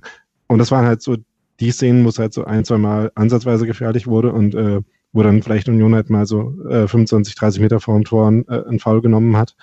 Ähm, und das war aber eigentlich auch das äh, tatsächlich, vor allem in der ersten Halbzeit das Einzige und dann äh, in der zweiten Halbzeit war es dann eben alles ein bisschen äh, quasi mannorientierter, äh, zweikampforientierter wurde. Ja. Da war es, gab es dann halt so ein paar Phasen, wo einmal die eine Mannschaft, einmal die andere äh, so ein bisschen Momentum hatte und dann sich mal ein paar Minuten quasi äh, einigermaßen festsetzen konnte. Das war halt ähm, so in um die 60. hatte Union eine Phase, wo äh, so ein paar Hereingaben in Strafraum gab, um ein Tor hätte schon machen können. Und dann danach eben, äh, wie wir gerade schon gesagt haben, hatte Hertha so ein paar Minuten, wo sie ein bisschen eher am Drücker waren. Aber ja, ansonsten würde ich eurer, eurer Sichtweise da durchaus zustimmen. Und das ist das Ding, was mich an diesem Derby so stutzig macht. Also oft, wenn ich euch zuhöre oder das eine Mal, wo ich da war, da kann man echt so ein Spiel teilweise zehn Minuten für zehn Minuten auseinandernehmen, aber es gibt spielerisch einfach gar nicht so viel zu erzählen. Das Spiel ist so, es ist so schnell erzählt, finde ich. Hertha war nicht gut. Union genau. hat es mit den eigenen Mitteln super gemacht und absolut verdient gewonnen am Ende durch einen Elver, über den wir auch noch reden. Und ich, dann war das Spiel vorbei und ich saß so da und dachte mir, ja, darauf habe ich mich jetzt so gefreut. Und ja. jetzt, das war's irgendwie? Das ja. war jetzt das, das einfach hast, Das hast du einfach nur Socken zu Weihnachten bekommen. Ja, genau. Es ist, war, es, ja. Es, ja, es war ganz, ja. ganz leer danach. Ja, der, genau, es war ganz leer und normalerweise schreibe ich ja nach, oder äh, je nachdem, manchmal auch Chris, aber grundsätzlich eher ich, äh, die Einzelkritiken nach den Spielen, wo wir uns ja mittlerweile eher nur so einzelne Spieler rauspicken, weil man nicht zu jedem was erzählen kann. Ja, in dem Spiel konntest du zu keinem Spieler etwas erzählen. No. Also, weil sich erstmal keiner positiv hervorgetan hat, aber auch alle eigentlich in die, in relativ negativ mitgeschwommen sind. Also es war jetzt auch keiner dabei, wo du gesagt hast, der fällt jetzt nochmal besonders negativ auf. Das war halt mhm. eine, immerhin, ja, es, sie, es war eine homogene Leistung, aber sie war halt homogen schlecht. So, und äh, ähm, die Einwechslung von Kalu und Selke in der 82. und 90. die haben jetzt überraschenderweise auch nicht mehr so viel gebracht. Und ähm, ja, das ist dann halt, ja, ja, ich meine, selbst, also war ja auch der Punkt, selbst Jahrstein konnte sich ja eigentlich nicht auszeichnen, weil auch zu wenig von Unions äh, Offensivbemühungen in letztendlichen Torschüssen äh, gemündet sind. Genau, also es gab ja. Auch den einen äh, Kopfball von Ingwertsen, äh, der auch gar nicht so stimmt. gefährlich aussah, aber der doch äh, zumindest einen ordentlichen äh, Save irgendwie erfordert hat. Ah, stimmt, das ja. stimmt. Ähm, ja, und ansonsten es gab halt irgendwie so ein paar ähm, quasi individuelle Duelle, die aufgefallen sind, zum Beispiel Andrich gegen Grujic. Ähm, mm, oh ja. Ähm, was durchaus intensiv geführt war. Ich fand das äh, Ähm, da gab es so ein paar Minuten, wo ähm, erst Andrich ins Pressing geht und dabei von Grujic äh, vollkommen unabsichtlich oder äh, ein bisschen äh, prophylaktisch oder vielleicht auch mit Absicht äh, die Hand relativ äh, hart ins Gesicht kriegt. Jo. Ja, das dann, macht Grujic tatsächlich ganz gerne, ähm, dass der da mit viel Armsatz arbeitet. Das kennt er, glaube ich, aus England, weil ihm das da oft nicht weggepfiffen wird. Also das ist tatsächlich im letzten Jahr schon aufgefallen, dass er Zweikämpfe teilweise nicht mal unfair führt, aber einfach wesentlich härter, äh, weil in England ist das relativ normal. Genau, das wurde in dem Moment auch nicht gepfiffen. Und ähm, Zweikämpfe hart führen ist was, was man Robert Andrich jetzt nicht zweimal sagen muss. Ja. nö, nö. Da gab dann auch noch ein paar Szenen. Ähm, der war wo, ähm, Und dennoch ist Aitekin sehr lange ohne gelbe Karte ausgekommen. Ja, ne? genau, aber hat einfach Kraft seiner Persönlichkeit, ähm, weil er das Spiel einfach total im Griff hatte. So. Ja. ja. das muss man nämlich sagen. Ich war sehr glücklich darüber, über die Schiedsrichteransetzung, weil Aitekin, der noch vor einigen Jahren durchaus verschrien war, als nicht, äh, so, äh, nicht äh, als einer der, ja, also gehört halt nicht zur Top-Riege der Bundesliga-Schiedsrichter, aber ich finde, er hat sich extrem gemacht in den letzten Jahren und hat eine ungeheuer, also keiner in der Bundesliga, finde ich, hat solch eine Präsenz auf dem Feld mhm. äh, wie Dennis Eitikin. Auch Grund, aufgrund schon seiner Statur, ne? Also kein Spieler überragt ihn in der Regel, ja. äh, wenn du jetzt nicht Wout Weghorst bist. Und ähm, dann, er hat eine ganz, also nicht laissez-faire, aber eine ganz lockere Art, sowas Unaufgeregtes einfach. Und das tut so einem Derby natürlich mega gut. Und wenn er genau, dann auch die Zweikämpfe so bewertet, also zumindest eine Linie drin hat, ja. Äh, dann, ja, dann passt das. Er strahlt halt irgendwie immer aus, dass ihm bewusst ist, dass es jetzt irgendwie halt trotzdem nur ein Fußballspiel ist. Exakt, da kann man genau. oder Sehr Kopf, gut gesagt, Schulterklopfer. Ja. Zack, genau das. Ja, das hat er, das hat er ja auch äh, bei den Szenen dann, äh, die von den Fans so bestimmt wurden, hat er, das hat er ja auch super gemanagt. Das, ja. Dazu kommen wir ja noch, aber das, das fand ich, hat er auch einfach gut, gut weggemacht, völlig unaufgeregt. Ähm, das war schon, ja, war auch auf jeden Fall die richtige Ansetzung. Ja. Genau, es gab ja, äh, Alex von Colinas Erben hat ja in seiner NTV-Kolumne auch darüber geschrieben. Ähm, mhm. Auch da kann man das nochmal nachlesen, was wieder so im Einzelnen gut war. Ja. Ähm, als ihr gerade noch über Einzelleistungen bei Hertha gesprochen habt, die vielleicht auffällig waren auf die eine oder andere Weise. Ich hatte nach dem Spiel mich mit ein paar ähm, Journalisten von so überregionalen Medien, die sich das äh, mhm. Spiel angeguckt haben, unterhalten, ähm, die auch von dem Spiel jetzt äh, auf spielerischer Ebene generell nicht so begeistert waren, aber äh, hey, nicht. Ähm, ähm, und die hatten halt noch äh, Luke Bacchio ein bisschen hervorgehoben äh, und vor allem seine Entscheidungsfindung, die ihnen halt äh, besonders negativ aufgefallen ist. Mhm. Ja, das ist bei Luke Bacchio halt genau das Ding. Er ist gerade noch sehr, das noch sehr viel Licht und Schatten, also mittlerweile sehr viel mehr Licht als zum Anfang der Saison. Da sah das alles noch sehr unglücklich aus, sowohl in der Entscheidungsfindung als auch in technischen Aspekten, also Thema Ball, äh, Ballkontrolle bzw. Ballannahme. Da ist ihm sehr viel versprungen. Das ist in den letzten Spielen schon deutlich besser geworden, weil er sich über Joker-Einsätze halt auf ein echt gutes Niveau dann gebracht hat. Aber klar, dann gibt's wieder so Spiele, ne, wie jetzt halt gegen Union, wo ihm einfach überhaupt nichts gelingen will, aber ich fand zumindest positiv, dass er Dinge probiert hat. Also er hat zumindest Bälle gefordert und hat versucht, irgendetwas Produktives mit ihnen zu anzustellen, als den nächsten Rückpass zu spielen. Ja. Und äh, das fand ich tatsächlich noch, weil es war auch kein dankbares Spiel, weil keiner seiner Kollegen ihm geholfen hat. Und dann willst du vielleicht mal mit dem Kopf durch die Wand, was dann vielleicht nicht so klug ist, aber ich kann es irgendwo auch verstehen, wenn der Rest der Mannschaft einfach nicht auf dem Platz steht. Und ich finde, was man bei Luke Bacchio, abgesehen davon nochmal sagen muss, vielleicht ist das äh, immer nur eine Sache, an die ich mich erinnern muss, aber der ist halt jetzt 22 gerade geworden und der ja. tritt halt, finde ich, nicht auf wie ein 22-Jähriger. Also ich habe nach dem Dresden-Spiel da auch in der Mixzone halt, war ja auch dann noch kurz am Start und hat mhm. was erzählt. Mhm. Der wirkt auch einfach nicht wie einer, der jetzt mal auf mich bezogen zwei Jahre jünger ist als ich. Das ist ganz, ganz krass. Und so spielt er auch eigentlich nicht, aber der ist halt im Endeffekt auch noch ein super, super junger Spieler, der einfach kein und gutes, auch wenig Profi-Erfahrung hat. Genau, ne? Also ja, das genau. muss man mal sagen. Seine letzte Saison war die erste so wirkliche Profisaison für ihn am Stück. Ähm, und ja, nee, deswegen, äh, also grundsätzlich verstehe ich, wenn du man, wenn man sich so ein Spiel von Hertha anguckt, ne, als außenstehender Journalist, äh, und dann dieses Spiel sieht und sich denkt, aha, und für den haben sie jetzt also 20 Millionen bezahlt, mhm. okay. Aber wenn man es in der Gesamt, im Gesamtkontext sieht, ist das schon in Ordnung. Ähm, Und ja, wer mir eigentlich tatsächlich bis auf die Elfmeterszene, kommen wir jetzt am besten wahrscheinlich gleich zu, aber ja. wer mir ansonsten defensiv ganz gut gefallen hat, du hast es auch schon gesagt, Daniel, war Boyata, der einiges dann, also der hat auch einige Schüsse noch weggeblockt. Auch genau. einem, in einer Szene zwei hintereinander, glaube ich. Also der, nachdem er ja äh, verletzt gefehlt hatte zuletzt und auch in dem Spiel, wo er verletzt ausgewechselt wurde, sein erstes nicht so gutes Spiel hatte, fand ich es gegen Union jetzt gar nicht so verkehrt, um ehrlich zu sein. Ja. Aber ja, das ist dann halt, also. Es ist halt, ich finde bei Boyata, ich bin echt ein großer Fan von dem. Ich finde, der gibt Hertha viel, aber es ist halt bitter. Der hatte auf Schalke das Eigentor, dann hat er ja letztens, oh, gegen wen war es? Gegen Hoffenheim. So viele ab, abgefälschte Bälle genau, irgendwie. Und, und halt jetzt der, der Elfmeter, um vielleicht mal auf den zu sprechen zu kommen äh, man, ich habe also hab da gar, gar, gar kein Problem mit, dass man den gibt. Das ist völlig in Ordnung, wie der da reinspringt. Aber es ist halt auch einfach wirklich unglücklich, weil Gentner macht halt die Schussbewegung zu Ende und sie prallen halt aufeinander. Ich sehe absolut, dass man diesen Elfmeter pfeift. Aber ja. es ist so bitter. Es ist einfach so bitter, finde ich. Es ist halt dumm. Aber völlig in Ordnung wiederum. Und das macht es noch bitterer. Hatte so. Colinas Erb auf Twitter nicht argumentiert, dass sie äh, Grund, also das war, ich weiß nicht, wie es in der Kolumne steht, aber auf Twitter direkt im Spiel hatten sie gesagt, dass sie den Ärger der Fans schon verstehen können, der Hertha-Fans. Hertha ähm, es aber grundsätzlich regeltechnisch absolut richtig ist, den zu pfeifen. Das Problem ist, dass viel zu wenige Schiedsrichter diese Regel so konsequent genau. anwenden. Und dann ist Aitikin der Buhmann, obwohl er alles richtig macht, weil viel zu viele eben diesem Irrglauben aufsitzen, mhm. zu sagen, naja, der Schuss ist ja schon abgeschlossen, äh, dann muss ich jetzt nicht pfeifen, weil wenn jemand, weiß ich nicht, äh, wenn jemand ein Spieler aus der, in der Torauslinie ist und da wird er gefault, dann sagt man ja auch nicht, ja, war außerhalb des Feldes. Ja, also das ist. Ja. Das ist ne? ja das Problem, dass manche Leute auf Michael Preetz hören. Ähm. stimmt, ja. Stimmt, ja. im ZDF ja. danach habe ich gesehen, ja. ja. Ähm, nee, aber das äh, ist genau was, was mich äh, schon seit Jahren äh, nervt, äh, dass eben ähm, dass eben solche Szenen selten gepfiffen werden äh, was deswegen nervig ist, weil es natürlich auch die, äh, die Zweikämpfe verändert. Also ähm, genau. wenn ich halt als, äh, als Verteidigerin äh, weiß, dass ich so reingehen kann und äh, wenn ich den Spieler, äh, die Spielerin erst treffe, wenn die, äh, der Schuss schon vorbei ist, dann passiert halt nichts, dann kann ich halt mit viel mehr Risiko äh, versuchen, so einen Schuss zu blocken.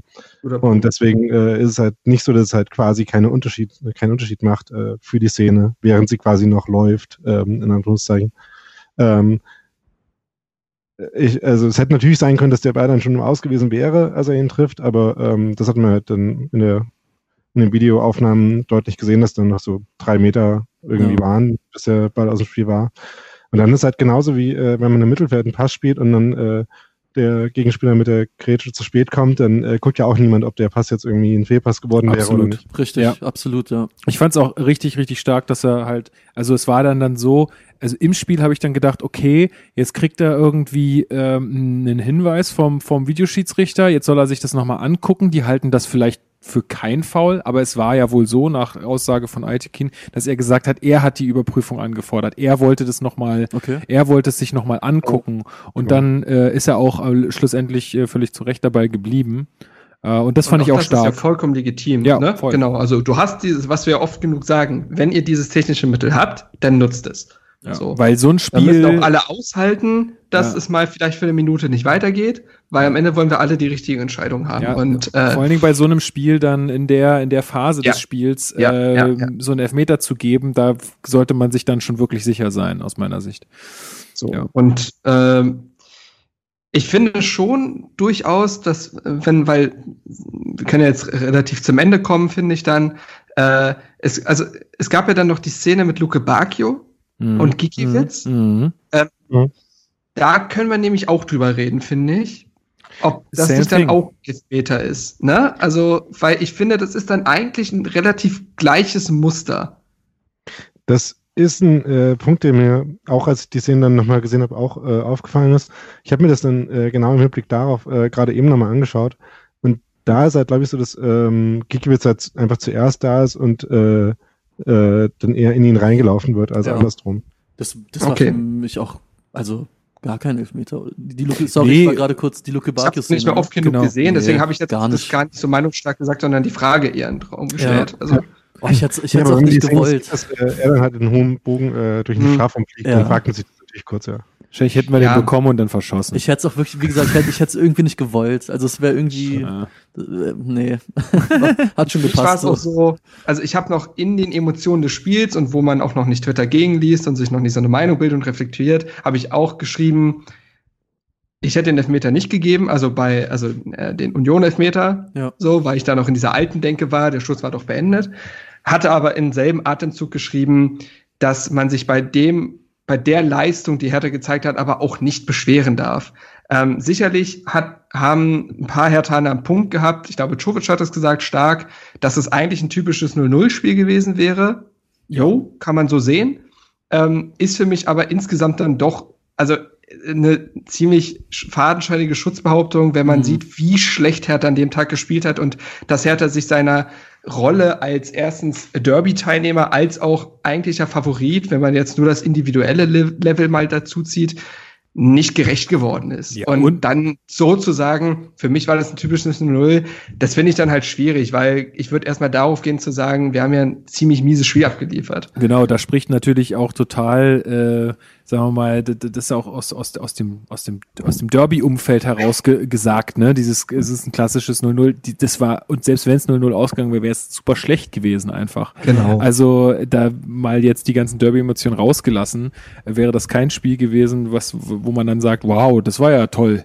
Genau. Also, Ich, ich glaube, das ist auch das größte Problem, was ich mit diesem Spiel so ein bisschen habe. Na klar, man hat jetzt das Derby verloren, ja gut, aber man hat halt auch gegen einen Gegner verloren und das sage ich bei allem Respekt. Ich habe Union wirklich die letzten Jahre viel gesehen, auch einfach durch die Arbeit, den man einfach auch schlagen kann und das hat man in dem Spiel auch gesehen. Es ist jetzt nochmal wirklich mit allem Respekt keine Übermannschaft, die da gegen Hertha gespielt hat. Es ist halt ein Aufsteiger, wir müssen ja, also, Ja, also und, und, wenn man ja das, jeder wenn man das halt als normales Bundesligaspiel sieht, dann ist einfach bitter, bei so einem Team so aufzutreten und so zu verlieren. Und das ist einfach, ja, dass man verliert, das kann ja immer mal passieren, aber der Auftritt ist halt irgendwie so Ja, der, äh, genau. der, der Punkt, ja. Man, du kannst auch einfach mal Pech haben.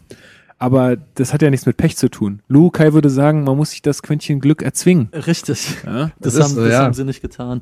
Nee, ich habe auch vor dem Spiel äh, gesagt, meine größte Angst ist es, dass Hertha das nur spielerisch lösen will und nicht körperlich. Dann glaube ich, gehen sie unter, aber im Endeffekt lief es weder spielerisch noch wirklich körperlich. Also Union hat dieses Spiel ohne großartig zu brillieren so so verdient gewonnen, Ja. so glasklar verdient ich- das bessere Team sagen. gewesen. Weil sie es angenommen haben, Ja. richtig, ja. Also die waren halt mental, die waren auf dem Platz. Und Hertha war nicht auf dem Ich Platz. glaube, ich glaube, dass das, Und, das äh, tatsächlich, und das hatte Daniel ja auch schon so für sich persönlich äh, gesagt, dass Mhm. ähm, da echt auch ein Vorteil draus entsteht, wenn dir dieses Spiel nicht so über alle Maßen wichtig ist. Mhm. Auch, ähm, das habe ich auch vor dem Spiel hier zu den Leuten, die bei mir waren und äh, mit denen ich das geguckt habe, gesagt.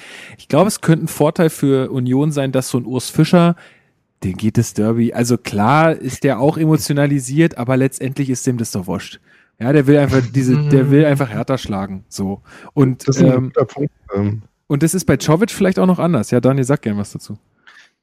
Das ist ein guter Punkt, weil ich glaube, dass äh, das generell so den, äh, die Herangehensweise von Urs Fischer bei Union ganz gut äh, beschreibt, dass er halt äh, komplett anschlussfähig ist an die Diskurse, die äh, bei Union so stattfinden. Also ähm, ich glaube, dass der Mannschaft, äh, das hat man auch an äh, paar Stellen gemerkt, also auch äh, daran, wie sie äh, nach dem Spiel äh, aufgetreten sind, wie sie jetzt äh, eben auch darüber reden, das schon viel bedeutet hat und dass sie auch äh, äh, in die Mannschaft transportieren, ähm, das den Leuten im ganzen Verein und rundherum äh, viel bedeutet, aber dass sie halt einfach auch äh, eine sehr ähm, ja, nüchterne und, äh, äh, und fokussierte Herangehensweise generell an die ganze Aufgabe haben und dass, ähm, ähm, dass die Qualitäten, die generell man so, so annimmt, die aus so Derby-Motivation erwachsen, halt auch welche sind, die Union generell ausmachen als Mannschaft.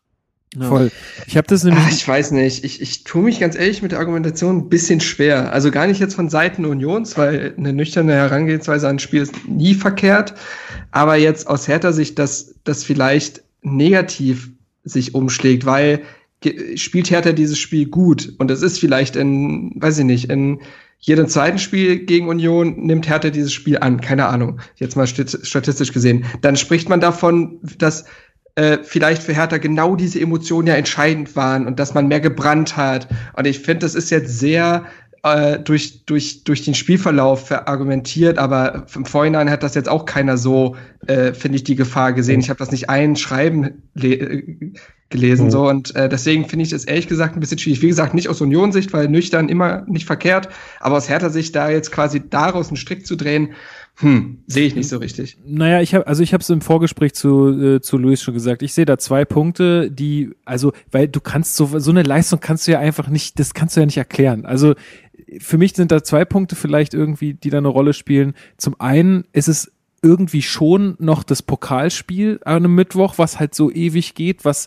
dich emotional so fordert, wo du natürlich auch erstmal wieder irgendwie ein bisschen runterkommen musst, ähm, was einfach eine völlig andere Kiste ist, aber was dich da trotzdem irgendwie auf Trab hält. Und zum anderen glaube ich, dass so ein Derby, und es ist ja nicht so, dass, äh, also, oder es ist schon so, dass äh, viele Derbys ja auch unentschieden ausgehen. Ich glaube schon, dass so eine Derby-Atmosphäre auch was mit dir macht. Also wenn du mit Polizeischutz zum Stadion fährst, erst. Wenn die ganze Stadt ähm, irgendwie darüber redet, wenn ähm, in den ersten Minuten schon Pyro aus den, aus den Blöcken ähm, hochgeht und, und, und. Also du, das macht doch als Spieler irgendwas mit dir. Und ich weiß nicht, ob nicht, ob da nicht irgendwie das bei den Hertha-Spielern doch, also auch wenn du das jetzt vielleicht nicht gelten lassen würdest, Marc, aber ich weiß nicht, ob das nicht doch was mit den Spielern macht äh, und sie dann nicht irgendwie zu vorsichtig werden lässt an, in, in, in gewissen Punkten. Ich würde es gelten lassen, aber da stehen da 22 Spieler auf dem Feld und eine und äh, elf, elf andere Spieler hat es nicht irgendwie. Ja, aber dann, dann haben, also vielleicht ist es dann halt wirklich der Punkt, wenn du halt einen Trainer hast, der, also aus meiner Sicht auf mich schon so wirkt, als würde er sowas bei einer Mannschaft besser blocken können vielleicht. Keine also, Ahnung, ich, ich bin ja nicht bei dabei. Den Ansprachen nicht dabei. Ob Jovic jetzt durch die Kabine wie ein Rumpelstilzchen rennt und sagt, Leute, Derby, geil. Und alle sagen so, Ante, ich hab's jetzt verstanden. So, und er rennt da rum wie, weiß ich nicht, ein Tag vor, äh, vor Weihnachten so.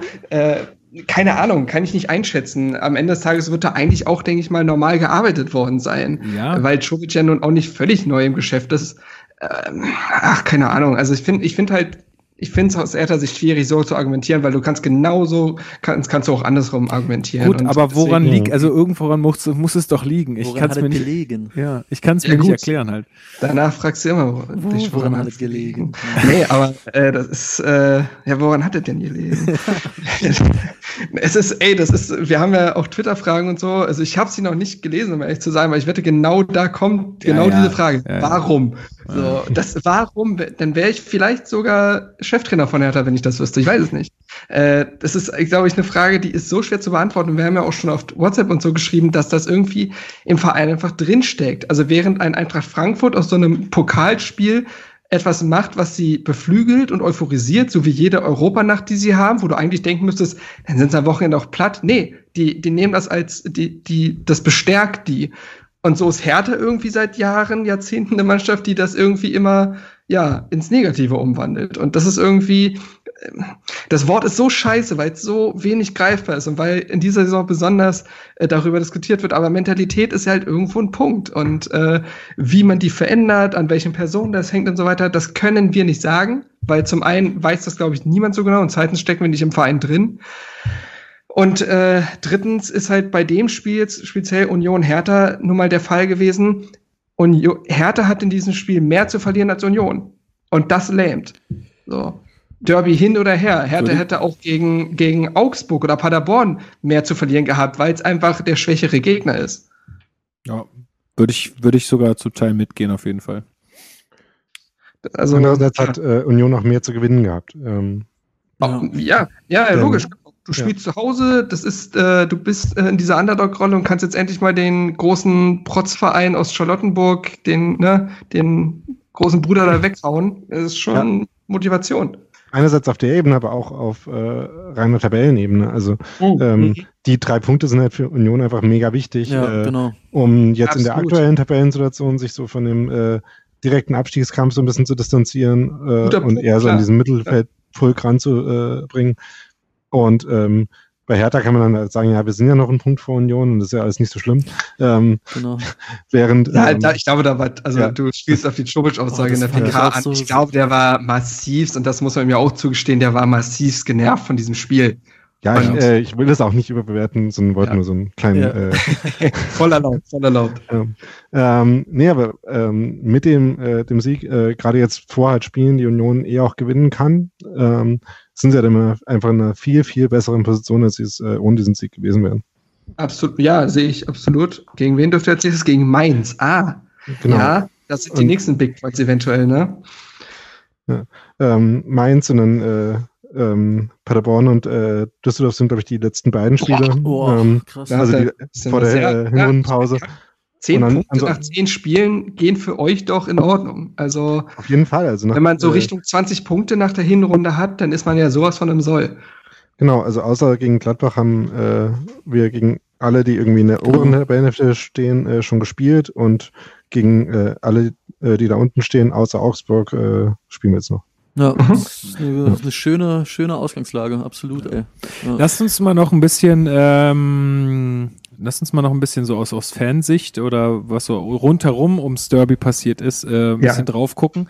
Ähm, Gab es äh, bei euch, Daniel, irgendwie so eine Aktion? Also bei uns äh, gab es ähm, einen Trainingsbesuch von einigen äh, Ultras, also ich war bestimmt 1000 Ich, Leute. ich glaube, Nee, das wie- waren oder wie viel waren generell das? alle Leute, die ihre Tickets Waren- abgeholt genau. haben bei der Geschäftsstelle. Also Ja. das waren alle. Achso, es müssten schon mehrere hundert gewesen sein. ja, ne? sicherlich. 1500 wurde gesagt. Sicherlich Also, sowas, diese ja. eine ganze Tribüne im Amateurstadion war ja voll. Ja. Also, Also, gab es einen Trainingsbesuch, wo man nochmal irgendwie die Mannschaft eingestimmt hat, äh, eingeschworen hat. Gab es sowas Vergleichbares bei euch auch? Ähm, nee, nicht, dass ich wüsste. Also Mhm. es gab halt irgendwie vom Verein so ein, so ein bisschen eine Kampagne, die ähm, jetzt nicht so äh, furchtbar organisch verfangen hat. Äh, uh, habt ihr einen Jung von Matt gebaut? äh, nee, äh, es hat halt auch keinen gestört weiter. Sondern Na, okay. ähm, ist halt einfach so ein bisschen vor sich hingelaufen. Äh, Berlin sieht rot, war da Ja. der Slogan. Ähm, aber es gab jetzt irgendwie kein, äh, kein spezielles Motto oder keine Mhm. speziellen äh, Vorbereitungen, glaube ich. Also abgesehen äh, davon, dass wahrscheinlich irgendwie in bestimmten Gruppen man sich schon darauf eingestimmt hat und dass man natürlich diese riesige Choreo gebaut hat. Ähm, Aber es gab halt äh, nichts, was irgendwie jetzt nochmal an die Mannschaft besonders gerichtet äh, gewesen wäre. Also auch da nochmal, ich weiß halt immer nicht, inwiefern sowas eine Mannschaft oder alle in der Mannschaft wahnsinnig motiviert, wenn da halt, und das hat, äh, haben die im Damenwahl-Podcast auch sehr schön nochmal besprochen, wenn da halt so tausend schwarze Leute auf Mhm. so einer äh, Tribüne stehen und dich halt irgendwie anbrüllen. Ähm, ich, ich weiß nicht, ob ich da sehr motiviert wäre ähm, oder ob ich da nicht einfach noch mehr so ein bisschen Muffensausen kriegen würde, scheiße, das, das bedeutet den Leuten hier richtig viel. Ich äh, darf mir keine Fehler erlauben.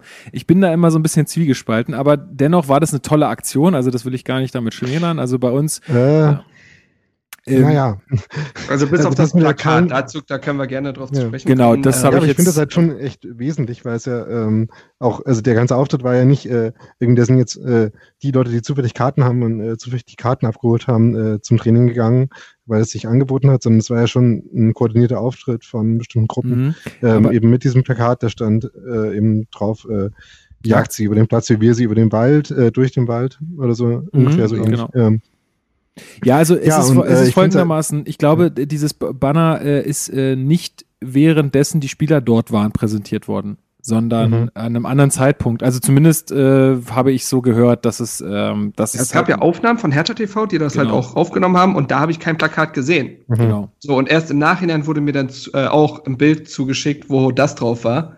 Ähm, also genau, das sind vielleicht, äh, Ja. da gab es zwei verschiedene Phasen, sage ich mal. Okay. Ähm, und da muss man auch sagen, es waren ja nicht nur Ultras oder so da. Ich weiß nämlich, dass zum Beispiel die Axel Kruse Jugend, äh, ein Hertha Fanclub, äh, da war. Die gehörten die nun wirklich nicht zur Ultraszene. Mhm. Also klar, organisierte Fans irgendwo, aber nicht nur Ultras. Und, ähm, Und ich auch- denke mal, auch da, dieses Plakat wird halt wieder nicht für alle, die dort waren, stehen, sondern hat sich wieder irgendeine Eierkopfgruppe zusammengefunden, die sich dachte, komm, das ist doch cool. Da kommen wir auf jeden Fall noch zu. Fangen wir mal, Ja. wie, wie Florian vorhin in der Mail, fangen wir mal positiv mit den positiven Sachen an. Du hast es schon angesprochen, Daniel, diese Choreo war ja, war ja wirklich, also sowas auch mit, mit so Einspielern im Stadion und so habe ich ja selten erlebt.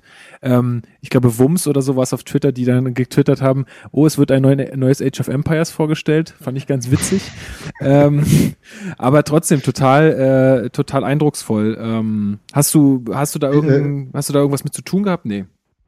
nee, ähm, ähm, aber welche Einspieler meinst du? Äh, ähm, Soundeinspieler, also mit so einer, da hat doch das Ja, irgendjemand irgendwas, genau. Das Oder- kommt ja immer. Das ist ja, Ach so, nee, das ist das einfach nur das Intro von Genau, das der ist ja immer bei Genau. Union. Ah, okay. Siehst du, so wenig habe ich dafür in Ahnung. Und es ist episch auf jeden Fall, ja. Ist Ja. geil. Ja, äh, hat pathetisch, äh, könnte man auch sagen. Hat wie dazugehörig äh, sich angehört irgendwie. Ja, das, äh, das passte ganz gut tatsächlich, ja. Also ich hatte in dem, in dem Moment äh, den Eindruck, als ob da irgendjemand äh, irgendwas vorliest oder so. Aber Ja, genau, das ist halt so ein Spoken Word Intro Mhm. äh, zu dem also Union äh, Hymne. Ja. Nee, aber also das, also die, die Choreo fand ich, äh, fand ich sehr, sehr schön. Äh, und ähm, aber also um uns, um uns jetzt mal noch ein bisschen äh, mehr rauszuheben, ich fand diese Wendejackenaktion, also das Sah schon ganz cool aus, ja. äh, fand ich mega. Vor allen Dingen, weil sie ja ähm, von Längsstreifen in Querstreifen dann irgendwie ähm, gewechselt haben nach der Halbzeit, Halbzeit. Also Mhm. so eine so eine geile Idee äh, fand ich fand ich schon schon ziemlich cool. Also habe ich hab, hab ich jetzt persönlich noch nirgendwo gesehen. ja. Ja, sah halt, sah halt nach Schlümpfe aus, aber war an sich ganz lustig. Ja, na gut, aber so sind halt nun mal die Farben, was soll man machen? Ja, nee. also äh, ist nun Ja. mal so. Nee, Äh, also bis dahin finde ich, man hatte auch vor, äh, da bis dahin auch nichts von irgendwelchen Ausschreitungen außerhalb des Stadions gehört, dass sich da schon irgendwelche Fangruppen aufs Maul gehauen hätten, weil es gab ja auch einen Fanmarsch von Hertha-Fans durch Köpenick bis zum Stadion. Da habe ich, also korrigiert mich, aber ich habe äh, da nichts Negatives gehört ähm, bis Anpfiff und nee, ich habe nur gehört, äh, dass wohl einige Unioner den Eingang gestürmt haben bei sich. Ja, Also das, das- ist passiert. Genau, Ah, dass okay. es da wohl okay. dazu kam, dass Ähm, da Leute über die Gatter gerannt so. sind. Und dann gab's halt die Choreo und dann auch noch die Aktion der Hertha-Fans. Und bis dahin dachte man so, na, kurz nach dem Anpfiff, ja, also doch, also da freue ich mich dann auch wieder in der Rückrunde drauf. Also wenn es so ist, dann gerne. Ähm, dass sich das dann so entwickelt hat, wie da, so dann lieber nicht mehr, dann äh, das, das konnte ja keiner ahnen, aber genau, es, äh, es kam ja relativ schnell die erste Leuchtfackel, glaube ich, aufs Feld. Ja, da, eigentlich genau, zu, zu, zur, zur Aktion von, äh, von Union, zur ersten, zur ersten Chance. Genau. Genau so. Also da fing es schon an, dass äh, auch meine Augenbrauen äh, ungefähr auf Stirnhöhe waren, weil ich mir dachte, ach, das hat einen schon genervt, aber man dachte, ja gut, vielleicht verirrt sich da halt eine und das war's dann. Irgendeinen Nee, Vollidiot gibt's immer. Ja. Aber dass das dann solche Ausmaße annehmen sollte, ähm, ich glaube, was wir auf jeden Fall machen können, um das mal vorwegzunehmen, wir müssen, glaube ich, jetzt nicht grundsätzlich über Pyro reden, weil wenn wir über Pyro im Blog reden, da können wir uns wieder den Mund vor sich reden und da hat jeder seine eigene Meinung zu. Äh, ne? Äh, was halt nicht geht und wozu, wozu wir kommen sollten, sind halt Sachen, die aufs Feld dann oder in anderen Blöcken oder ähnliches. Ja. Ja. Wie hast du das muss wahrgenommen, da Daniel? Stadion? nochmal, ähm, also ich muss da gleich äh, einmal so ein bisschen widersprechen, äh, Okay. weil du ja gerade sagtest, äh, dass man dachte, oh nee, das hätte jetzt nicht sein müssen, und, äh, ähm, aber vielleicht dachte, dass das quasi ähm, ein Ausreißer war. Ähm, man hat halt schon da gesehen, dass die halt äh, nicht ähm, da jetzt aus Versehen jemand es hat fallen lassen. Ähm, Nein, also das meinte ich nicht. Ich meinte nur, dass Ja, das nicht, vielleicht eine ähm, Einzelperson gewesen ja, genau. wäre. Und dann ist Genau, gut. ja, das, das stimmt, aber es war halt schon äh, von Anfang an klar, dass da halt Sachen äh, passieren, äh, die überhaupt Mhm. von Anfang an nur äh, so gedacht sind, äh, sie halt aus diesem Block raus in andere Teile des Stadions zu schießen, in dem Moment halt äh, mitten auf die Haupttribüne, ähm, was äh, ja besonders problematisch ist, weil da ähm, logischerweise man weniger Ausweichmöglichkeit hat als in einem Stehblock, ähm, weil da natürlich auch äh, tendenziell eher Leute sitzen, die halt aus Gründen auch äh, nicht im Stehblock stehen. Mhm. ja. Ähm, also äh, das war schon halt, es war instantan eine absolute Grenzüberschreitung, was ich halt in diesem Stadion noch nie gesehen habe. Äh, andere, die äh, schon noch ein bisschen äh, länger zur Union gehen, haben äh, gesagt, dass das halt äh, äh, bei einem Spiel gegen Erfurt ähm, vor vielen Jahren und äh, gegen den BFC halt gab. Aber ähm, schon äh, die Nennung von dem Verein äh, ist halt äh, was, was erstens darauf hinweist, dass es halt schon eine Weile her ist und zweitens, dass man, dass es nicht Gesellschaft ist, in der man sein will. ja. Ähm, und es war halt ähm, wirklich äh, äh, von Anfang an schockierend. Ja. Ja, okay. Dann war es vom TV halt nochmal ein anderer Eindruck. Ähm, gut. ja, also genau, dass das, ich halt glaube, dann das so oft, so oft weiter passiert ist, äh, hat es natürlich nur noch äh, schlimmer gemacht, natürlich. Ja. Mhm.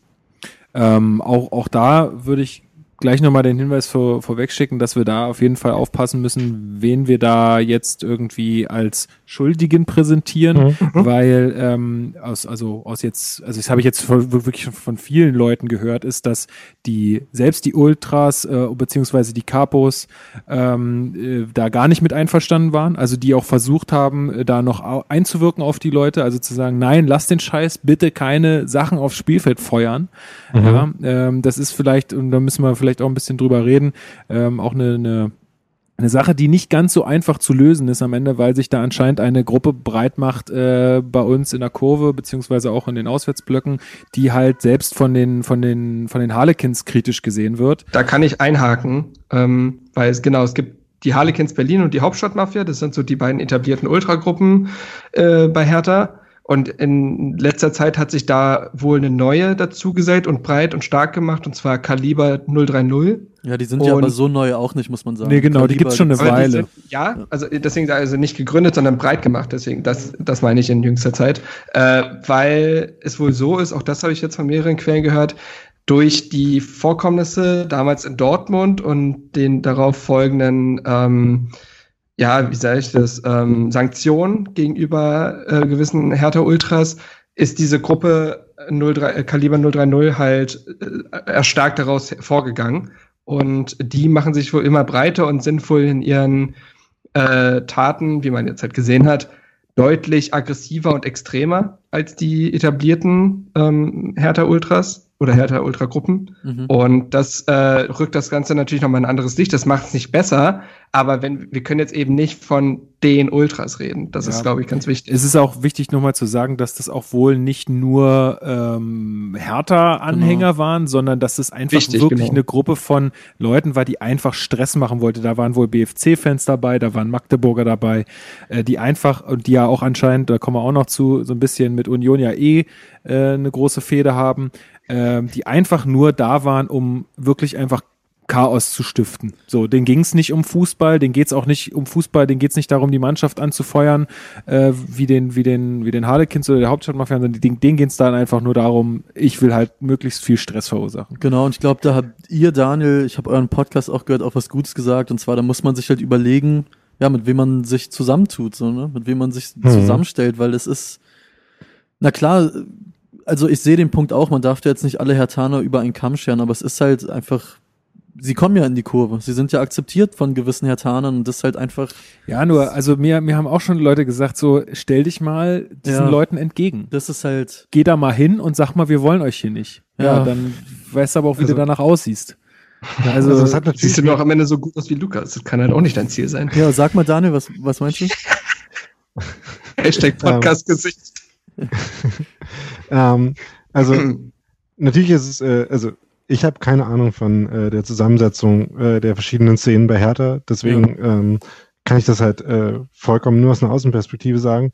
Ähm, aber was man halt auch aus dieser Außenperspektive sagen kann, ist, dass halt natürlich ähm, das dann äh, mit strukturellen Problemen zu tun hat. Also wenn halt irgendwie ähm, äh, gewalttätig auftretende Gruppen äh, da überhaupt existieren und überhaupt äh, quasi ähm, mhm.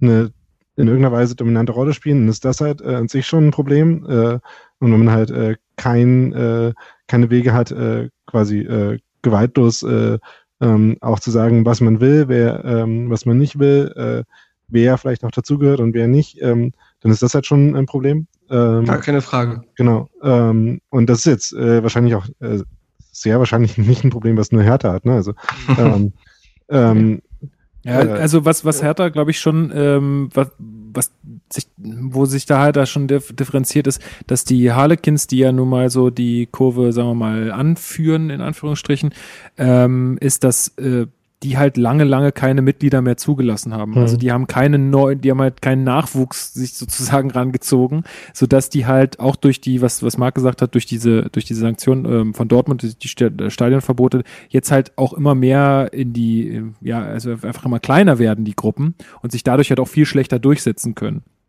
Ähm, da haben sie sich so ein bisschen ins eigene Knie geschossen, sage ich mal, mit dieser Politik, dass man da keinen mehr aufnimmt, weil da muss man, ja, da muss man halt immer aufpassen. Das ist genauso, äh, dass man auch aufpassen muss als, äh, als DFB oder als Verein, der da dann die Stadionverbote verhängt, verhängt man die dann gegen, sagen wir mal, in Anführungsstrichen die falschen Leute und stärkt somit halt irgendwelche krassen Gruppen, die noch viel, noch viel schlimmer sind am Ende. Ich glaube, ein generelles Problem ist, ich bin ja immer, wenn ich nicht arbeiten muss, auch in der Ostkurve und bin da auch gerne, aber ich glaube, ein generelles Problem ist, ist, dass ja die Ostkurve oder die führenden Gruppen da immer sagen, sie wollen sich nicht politisch positionieren und sich in keine mhm. Richtung, sondern es ist einfach ein neutraler Bereich und es geht um Fußball. Das haben ja auch schon so Leute wie die Hertha für alle Leute erlebt, die da ja nicht so positives Feedback bekommen haben im Sinne von, sowas ist uns ja einfach egal, es geht um Sport. Und ich glaube, so eine Haltung erlaubt auch einfach viele Dinge, weil wenn alles irgendwie erlaubt Mhm. ist, dann ist nichts verboten, weißt du? Ja, also absolut, wenn, Ja, wenn es das richtig rüberkommt. Punkt, ja.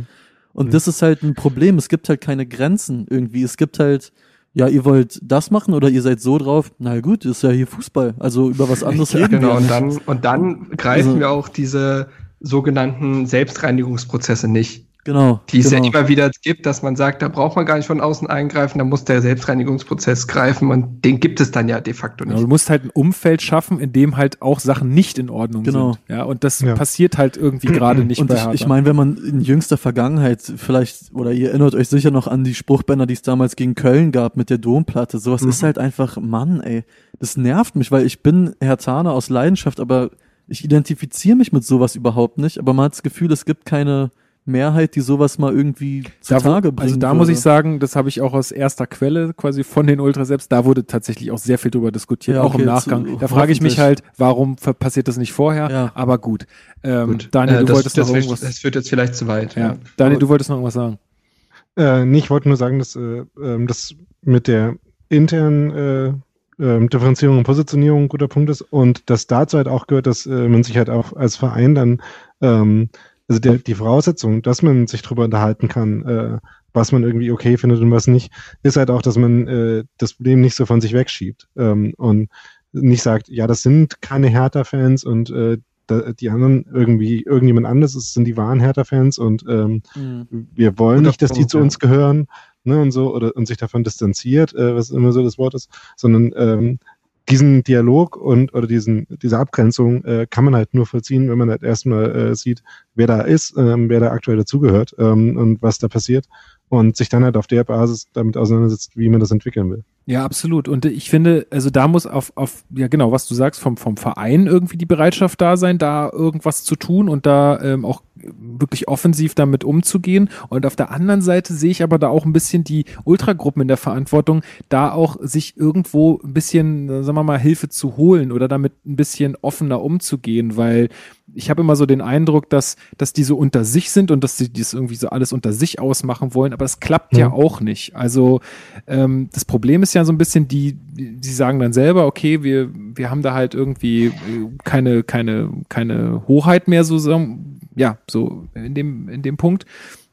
Aber andererseits fackeln sie ja trotzdem auch selber immer noch Pyro ab. Dann wird's halt auch super schwer, das Ganze wieder zu differenzieren. Gerade für den, sag ich mal, unbedarften äh, Sky-Zuschauer, der damit der sich sonst nicht auseinandersetzt, der wirft Ja. die halt alle in einen Topf. Ja, wenn du halt wirklich dich differenzieren willst und sagen willst, hey, pass auf, wir haben da ein Problem und wir müssen diese Leute irgendwie aus unserem Blog wieder rauskriegen, dann musst du dich halt anders verhalten. Dann hilft's halt nicht, wenn du sagst, ja, ich halt die Fackel aber in der Hand. Das ist dem, das ist dem DFB wurscht, das ist auch letztendlich Hertha wurscht, weil Hertha muss auch für jede Fackel in Mhm. der Hand bezahlen. Ähm, du kannst nicht auf der einen Seite Unterstützung von Hertha erwarten, aber sie andererseits auch wieder äh, zur Kasse beten, indem du halt sagst, naja, ich mag Pyro und ich mach das jetzt einfach. Das ist halt echt eine schwierige Kiste. Wobei, ich Ja. würde noch eine Sache gern kurz dazu sagen. Äh, völlig richtig, was Daniel gerade meinte. Aber es ist ja zum Glück auch wieder so bei Hertha, dass er die Fanszene auch mit der Vereinsführung spricht. Das war ja, Ja. anderthalb Jahre lang gar nicht mehr der Fall. Das ist ja wieder so. Und jetzt gab es ja auch dieses Statement zu den Vorfällen, was jetzt ja auch, was heißt kontrovers, im kleinen Rahmen, zumindest in meiner Twitter-Bubble habe ich es gesehen, kontrovers diskutiert wurde. Ähm, ich, das hat mich jetzt nicht auch, auch nicht vollends zufriedengestellt, aber ich finde es immer gut, dass trotzdem weiter der Dialog gesucht wird und vielleicht auch über diesen Dialog ebenso Leute halt vielleicht auch rausgefiltert werden. Aber es war ja auch anders als gegen Dortmund, wo man halt gleich auf die eigenen Ja. Ultras raufgehauen Mhm, hat, sondern genau. es war ja eher so, ja, das geht halt nicht und wir werden das Gespräch suchen Ja. und erstmal auch so mehr oder weniger neutral zu sagen, hey, pass auf, da ist was schiefgelaufen, aber wir müssen das jetzt halt irgendwie aufarbeiten. Genau, deswegen bin ich da ganz guter Dinge, hoffentlich, dass da was bei rumkommt. Aber Daniel, mich würde nochmal interessieren, wie hast du diese ganze Sache dann vor der Waldseite erlebt, weil ich sowas von Union auch nicht kannte und ich glaube niemand Hm. ja von euch auch so wirklich kannte, oder? Von aus eurem Club.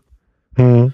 Also, ähm, erstmal muss man sagen, dass auch da ähm, man, also ich aus meiner äh, Perspektive, aus meinem äh, irgendwie Beteiligtsein bei Union, da jetzt nur eingeschränkt äh, beurteilen kann, wer da was ist. Ähm, Ähm, aber es war auf jeden Fall so, dass man halt irgendwie gesehen hat, dass dann äh, Leute auf den Zaun gegangen sind, äh, was ähm, auch äh, von der äh, Stimmung und von der Warnung her auch äh, was damit zu tun hat, äh, die Sache mit der mit dem Präsentieren von halt den Hertha-Sachen, die dann irgendwie relativ viele davon an den Zaun gehängt wurden, ähm, ja.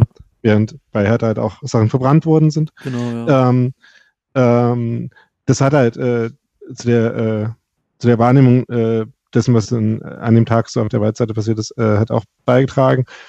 Und dann hatte man halt eigentlich nicht das Gefühl, ähm, dass äh, ähm, da jetzt wirklich äh, eine Aktion in der Luft liegt. Natürlich waren alle unfassbar wütend auch ähm, über das, was halt im Gästeblock passiert ist mit den, äh, mit den äh, geschossenen äh, Leuchtelementen. Ähm, aber es war halt trotzdem, hat man halt auch äh, ähm, bei Union ist also, dass die äh, Ultras, äh, äh, die Capos der Ultras mittlerweile Mikrofone haben ja. und nicht nur Megafone, sodass man halt äh, einigermaßen deutlich versteht, was sie sagen. Und das halt auch in den äh, Blöcken neben der Waldseite. Sodass man da halt auch gehört hat, dass da halt Ansagen kamen, äh, ähm, sich halt zurückzuhalten ähm, und sich nicht provozieren zu lassen äh, und eben keinen Scheiß zu machen. Ähm, was natürlich auch, ähm, also das äh, hat man halt gehört und hat mitbekommen, dass es halt jetzt irgendwie nicht äh, die generelle Ansage oder Stimmung ist, ähm, jetzt irgendwie einen Platzsturm veranstalten zu wollen oder sowas in der Art. Ähm, und deswegen hat sich das halt schon irgendwie eingeschränkt angefühlt, dass äh, was da passiert ist. Das ändert natürlich nichts daran, ähm, dass halt Leute äh, was gemacht haben, was halt nicht geht, nämlich eben äh, über den Soundkleid in den Innenraum betreten.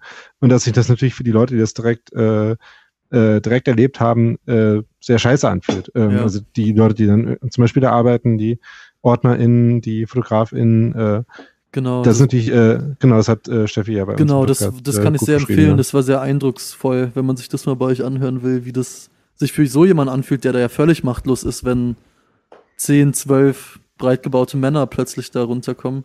Ja, ja, also ich glaube, da, da, da lässt sich halt ein sehr gutes Muster erkennen. Also weil du jetzt auch sagtest, da kamen auch die Ansagen äh, von eurer Seite aus, ey, pass auf, macht keinen Stress, haltet euch ein bisschen zurück, lasst euch nicht provozieren. Es war ja anscheinend auf unserer Seite äh, dann auch so, dass da versucht wurde zu intervenieren. Ähm, also das Problem scheinen jetzt wirklich nicht die äh, Ultragruppen an sich zu sein, sondern es scheinen wirklich einige wenige ähm, dann doch gewaltbereite mhm. Fans zu sein, äh, die, die da halt für diese sehr, sehr unschönen Szenen sorgen. Ja, also äh, ja. man muss dazu auch sagen, es gab ja bei euch dann auch eine ähm, ein Banner, wo drauf stand, äh, 16 Autos, 12 Hatana, der Schwanz im Arsch wird nicht zum Rückgrat. Ähm, ich habe mir das äh, von, also ich habe mir da ein paar Informationen geholt und habe ähm, mir erklären lassen, weil ich habe lange gerätselt, was das bedeuten soll. Und da geht's halt ganz klar um wirklich einfach Hooligan-Aktivitäten. Also da da wird angespielt auf eine auf ein Treffen zwischen Unionern und und und Hertanern und die ähm, Unioner werfen in diesem in diesem Fall oder mit diesem Banner äh, den Hertanern vor, dass sie sich halt fast nur Unterstützung von vom BFC oder von Magdeburg geholt haben.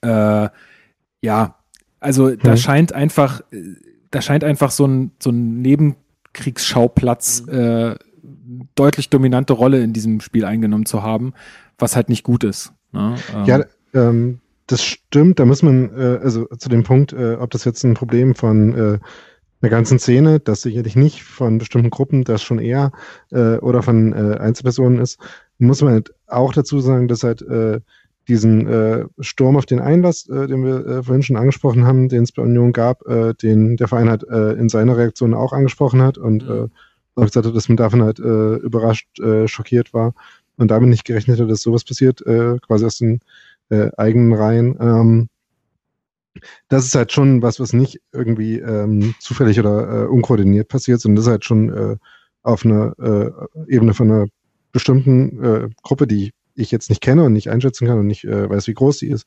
ähm, passiert. Also es ist schon ein Problem halt von bestimmten Gruppen, würde ich sagen. Ähm, und zu dem Spruchband, also ich meine, ähm, darüber, dass das äh, homophob ist, äh, muss man sich jetzt nicht äh, lange streiten, glaube ich. Also ja. auch, auch, wenn das bei uns in den Kommentaren bei Textilvergehen durchaus passiert ist. Wirklich. Und, also, da gibt es noch ähm, Diskussionen. ja, ähm, okay. frag mich nicht. ähm, oh Mann, ähm, das heutige ist, Zeitalter ist schön. Ähm, also ich meine, ähm, wenn man äh, den, äh, den leichten Hoffnungsstimme sehen will, ist halt dass zumindest die Argumentation nicht, ist, es okay ist, es homophob ist, sondern dass man sich nur sehr, sehr angestrengt äh, versucht äh, einzureden, dass es das halt nicht sei ähm, und dass es irgendwie anders gemeint sei. Ähm, Spoiler, diese Rechtfertigungsversuche funktionieren im Endeffekt nicht. ähm, ähm, aber, also, und das ist auch der eine Punkt, ähm, also insgesamt war ich äh, mit der Reaktion vom Verein auf das, was äh, Samstag passiert ist, also von Union, ähm, relativ zufrieden ist. Der eine Punkt, wo das nicht gilt, ähm, da hätte man, glaube ich, ein bisschen äh, ehrlicher mit sich selber sein können äh, und das ein bisschen klarer beurteilen können. Ähm, in den öffentlichen Statements äh, auch.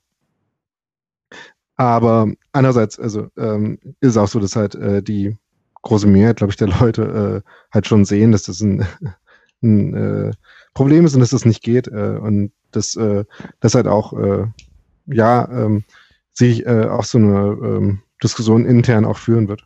Ja, also ich, ich finde es halt schwierig, also äh, ganz kurz, ähm, wir haben jetzt schon drüber gesprochen, dass äh, die Ostkurve, also die unteren äh, Ränge, dass sie keine Politik haben wollen und Aktionen, die absolut unterstützenswert sind, wie Hertha für alle eben nicht unterstützen wollen, sondern eher dann äh, dem gegenüber feindlich äh, gegenüber eingestellt sind.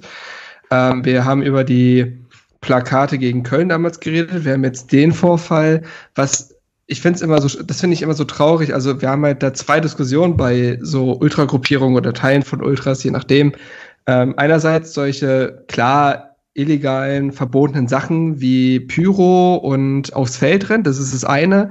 Was ich aber immer wieder auch erschreckend finde, ist, was für ein Weltbild in diesen äh, Gruppierungen herrscht. Wenn wir über Sexismus, Homophobie, äh, in Teilen, also das ist nun wirklich nicht bei allen so, aber gibt es auch oft genug bei gewissen Vereinen, Ausländerfeindlichkeit, ne, solche Dinge, äh, dass die da immer wieder reproduziert werden und für das Richtige gehalten werden, ist halt, das zieht sich halt als roter Faden durch und das finde ich immer wieder erschreckend. Also ja, das finde ich aber auch ein bisschen, äh, also in der Weise, wie du es jetzt formuliert hast, ein bisschen harsh, weil wenn man sich ja zum Beispiel anschaut, ähm, vor ähm, zwei Wochenenden, äh, glaube ich, gab es halt auch wirklich in sehr vielen Kurven von sehr vielen Ultragruppierungen halt auch sehr gute und klare Statements, äh, ah, zum Beispiel ähm, ja, gegen Antisemitismus und gegen äh, äh, Naziterrorismus. Das, also, ist, ähm, das stimmt, das stimmt, ja. absolut. Also es gibt also sowohl ja. auf individueller Ebene als auch auf kollektiver Ebene auch viel Korrektes. Ähm, deswegen äh, Nein, das ist schwierig, das mit, mit, der Kategorie Ultra zu verbinden. Mhm. Ähm, aber wo du natürlich recht hast, ist das halt ähm, ähm, es an gewissen Punkten und in gewissen Gruppen und äh, äh, ja, in gewissen Äußerungen natürlich äh, diese Probleme, die du beschrieben hast, genau gibt, ja. Ja, das ist irgendwie, das, die kommen einfach nicht in der heutigen Zeit irgendwie an. Das ist schon ja. krass. Also, also und ich kenne das halt nicht aus vielen anderen Sportarten, um ehrlich zu sein. Nee. Also Nee, klar, ich, ich auch nicht. Ich würde das Ganze jetzt vielleicht gerne mal ein bisschen äh, rund machen und sagen, mhm. wir, wir müssen halt auf jeden Fall da aufpassen, dass wir nicht irgendwelche Blöcke oder Kurven als Ganzes sehen, sondern immer auch im, im Blick haben, dass es da halt auch unterschiedliche Leute und auch unterschiedliche Ausrichtungen gibt. Halt so eine Kurve steht nicht immer nur für sich, auch wenn das äh, oft so aussieht, aber es ist leider nicht so. Es ist nicht immer ganz so einfach.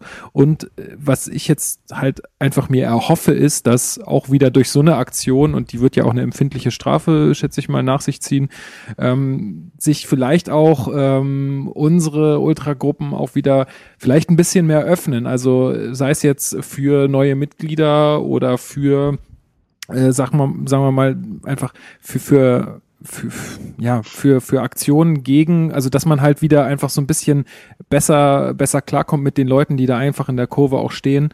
Ähm, und ich, ich glaube nicht, dass, also was ich so ein bisschen, ich habe immer so ein bisschen das Gefühl, die wollen sich halt auch keine Hilfe holen oder die sind halt auch irgendwie ähm, so wenig offen, weil sie, weil das wäre irgendwie ein Zeichen von Schwäche. Das ist aber mitnichten so. Also wenn, wenn irgendeine Ultragruppe mal in einem offenen Brief in der Kurve an einem Spieltag schreiben würde, ey, pass mal auf, wir müssen uns jetzt hier irgendwie mal zusammenraufen und äh, gegen die Leute, die hier halt uns, äh, uns ähm, irgendwie schlecht machen, äh, dann, gegen die müssen wir uns stellen, dann setzt doch sofort einen Solidarisierungseffekt ein. Also ich kann mir nicht vorstellen, dass dann irgendjemand sagt, Mhm. nee, ihr doofen Ultras mit euch, wir wollen nichts zu tun haben.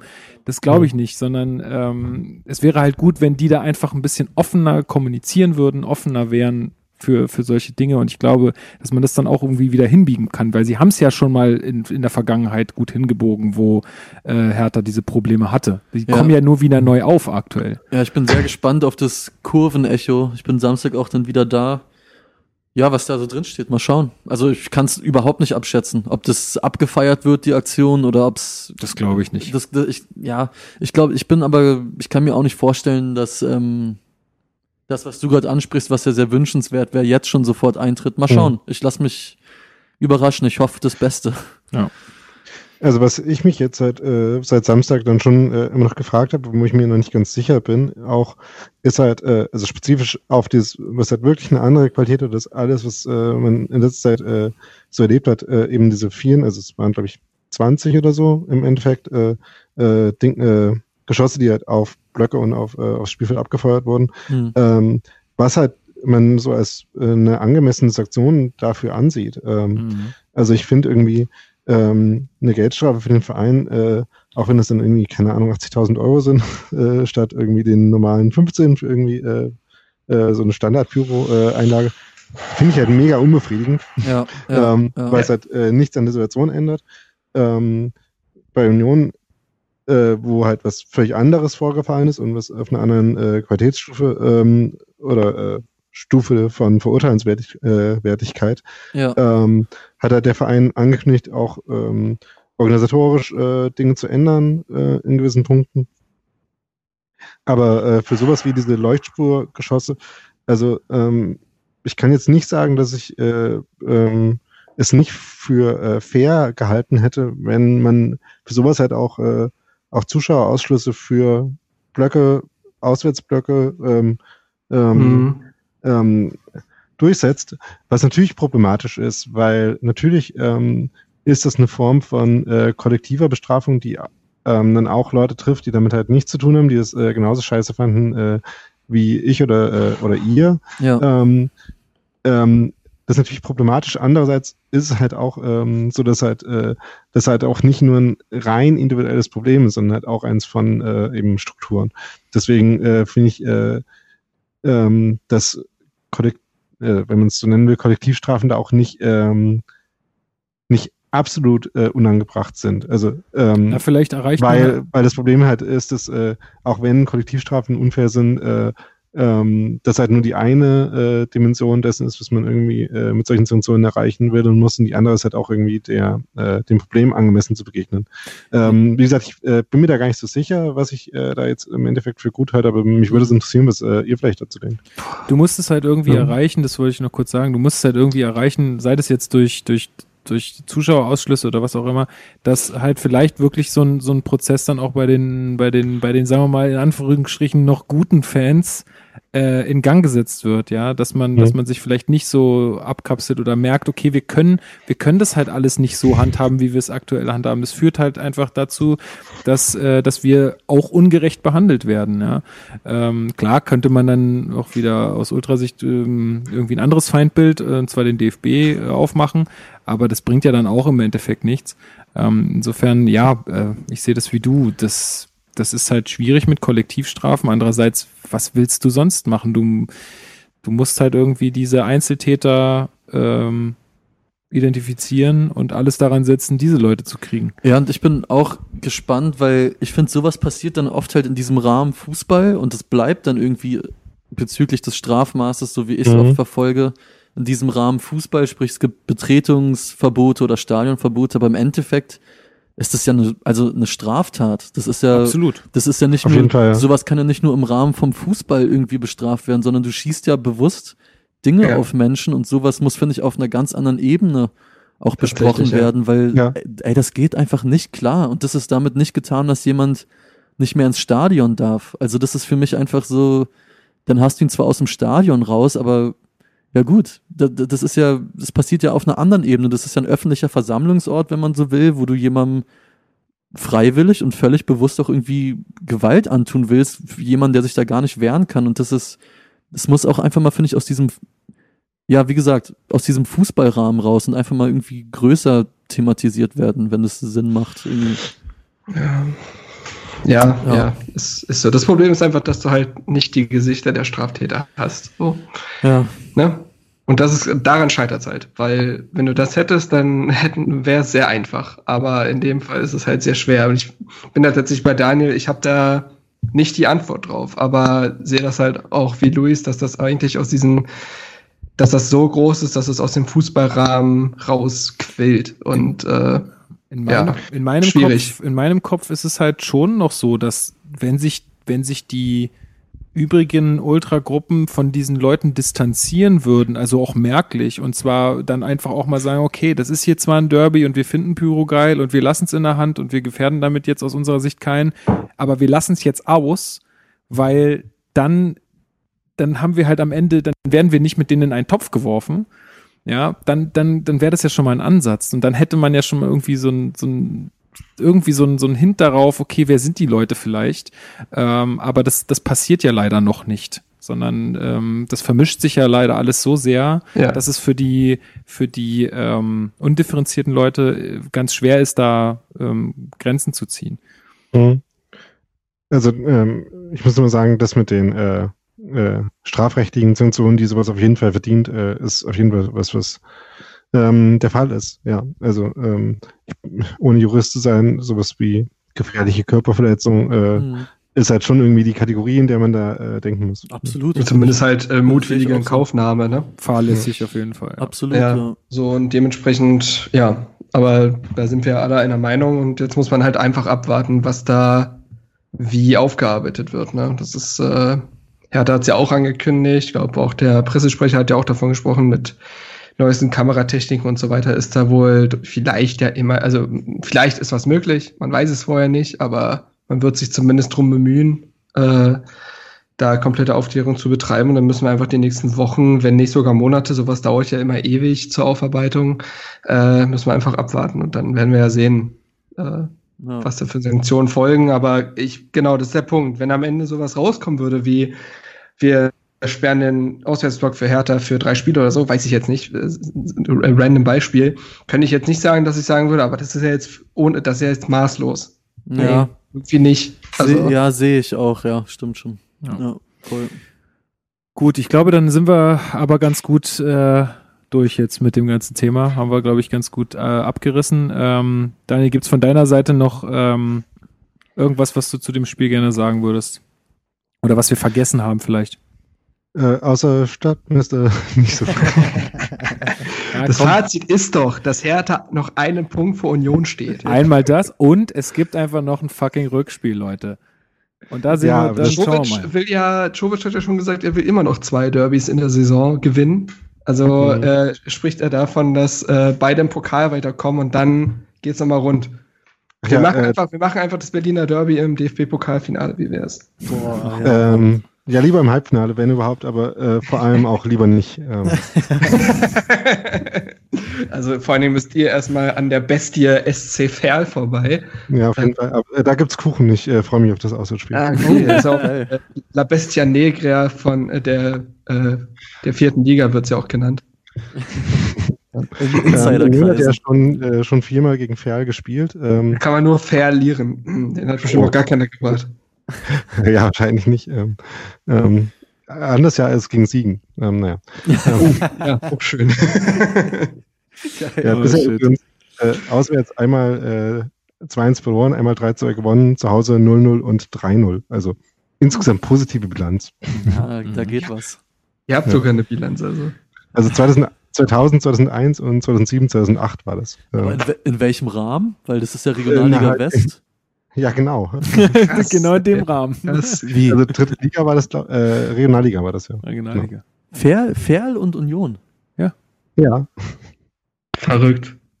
Ich glaube, Ach Hertha hat noch so. nie gegen Ferl Ach, da war die. Ich damals noch nicht fünfgleisig unterwegs, die Regionalliga. Richtig. Ah, ja gut, okay. come, come a long way. äh, Ja, von- stimmt, richtig, richtig, richtig. Das, ich ich dachte gerade, hä? Ja. Die Distanz, aber ja klar, jetzt macht Sinn. Hat man schon wieder fast vergessen. ja, ja, ja. Und Gut. da finde ich äh, Herthas, äh, Herthas Jugendmannschaften, gewinnen die nicht zumindest regelmäßig gegen Union? Ich glaube, daran kann man sich festhalten. Ich glaube, Ja, ja, in letzter Zeit jetzt äh, wieder nicht mehr so, ne? Also ja. ähm, Ach, nicht mal mehr das. Es ist doch auch wirklich, wir haben nichts mehr. Jungs, wir haben Saison mehr. ist ja die, die erste irgendwie, äh, zumindest in letzter Zeit, wo äh, Unions U19 in der Bundesliga auch eine ganz gute Rolle spielt und da ging das äh, Derby vor zwei Wochen oder so, Ja. ähm, ich glaube heute genau vor zwei Wochen, äh, z- äh, 1-1 aus. Genau. Oder Stimmt, ich habe sogar die Zusammenfassung gesehen, ja. Äh, ja. Naja. Gut, Ja. dann, äh, wenn es sonst nichts mehr äh, zu sagen gibt, äh, zum, zum Derby zumindest, ähm, Daniel, dann ähm, danke ich dir auf jeden Fall für deine Zeit. Äh, danke, dass du äh, bereit warst, hier auch in diesem Hertha-Podcast äh, Ach, sehr teilzunehmen. gerne. Ähm, wir sind ja große Verfechter der äh, Podcast- und Fußballökumene. Voll. Sehr Ähm, gut. Ich auch. Ich finde es toll. Ich finde auch äh, euren Blog und euren, euren Podcast toll und ähm, das, ähm, ja, das sollte man beibehalten, dass man da guten Kontakt pflegt, weil ich glaube, es, es tut, es tut der ganzen Sache irgendwie ganz gut, wenn da ein paar Leute sind, die da differenziert und friedlich drüber reden können, ohne dass sie jetzt zu nett zueinander sind. genau. gut, ja, ich Ja. danke dir. Ich würde dich einfach wieder in deinen Abend entlassen. Ja, Und vielen ähm, äh, hat mir Spaß gemacht und äh, euch noch eine schöne Sendung. Dankeschön. vielen Dank. Dankeschön. Wir haben, müssen uns jetzt noch mit Twitter-Fragen rum, äh, Oh, rumschlagen. Spaß damit. Gut, vielen Dank. Mach's gut, ja? Ciao, ciao. Ciao. So. So, jetzt, wo er weg ist, können wir drüber reden, dass Hertha übelst verpfiffen wurde und das ganz schön glücklich war, die Kiste. Ich glaube, er ist noch nicht raus. Also mal. Fuck! Jetzt ist er raus. Ähm, ich gehe jetzt erstmal aufs Klo. Ihr könnt ja schon mal, ihr könnt ja schon mal loslegen. Ja, Oh, äh, hast du die Twitter-Fragen irgendwo? Äh, Äh, wenn den einer hat, dann ist es Marc. okay. äh, gib mir eine Sekunde, ich rufe sie auf. Zähle ich drauf jetzt, ja. Sing mal bitte was zwischendurch. Nur zu Hertha gehen wir nicht. Nur zu Hertha. Schwach. Leider habe ich einen Ohrwurm davon, muss ich echt sagen. Äh, ich habe einen Ohrwurm von Tübingen, warum bist du so hügelig? Aber das ist eine andere Geschichte. Geil. Mega Song. Werde, werde mal- ich kennenlernen. Musst du mal geben. Und dann der Juice bitte, volle Sterne bitte. Cover. Ich sehe es. Gut, äh, stellen wir uns doch mal den Fragen. Frage Nummer eins kommt von Chris, den, der gute Chris View, äh, Mhm. der unser Grafiker und Instagram-Mensch ist. Äh, er, er fragt, Hertha schafft es gefühlt seit Menschengedenken nicht, der Big Point-Spiele zu gewinnen. Ganz einfache Frage. Warum? Ja, ist, ist eine einfache Frage, gibt bestimmt auch eine einfache Antwort zu. Nee, ich habe ja vorhin schon drüber geredet. Ich habe das, äh, es, es, am Ende kommt man irgendwie immer auf das Wort Mentalität. Und das ist halt ein gemeines Wort, weil jeder was anderes drunter versteht ähm, und das halt keine eindeutige Antwort zulässt. Ähm, wenn's, der Punkt ist ja der, dass Hertha es anscheinend Sch- Trainer und Spieler unabhängig nicht schafft. Genau, ja. Und dann landet man eine Ebene drüber. So.